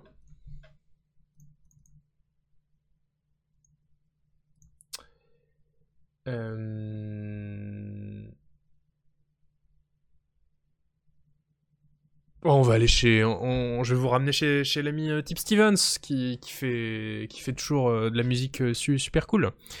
ne lui demandez pas de jouer des morceaux précis s'il le demande pas, ça ne se fait pas sur, sa chaîne. c'est pas un jukebox le mec en même temps. donc merci à vous pour votre enthousiasme et votre présence. Euh, j'étais très content de faire cette émission. Comme à chaque fois, moi, je, une, soirée entière où on me dit tiens, je parle de RPG à des gens qui aiment les RPG, moi je dis bah, oui, c'est où, c'est où, je signe. euh... Ok, et eh bah on va lancer le raid. Allez, des bisous, à la prochaine. Et euh, n'oubliez pas du coup, bah, demain après-midi, samedi bagarre avec Oni. Et euh, lundi soir, Scroll News avec Noël Malware. Allez, ciao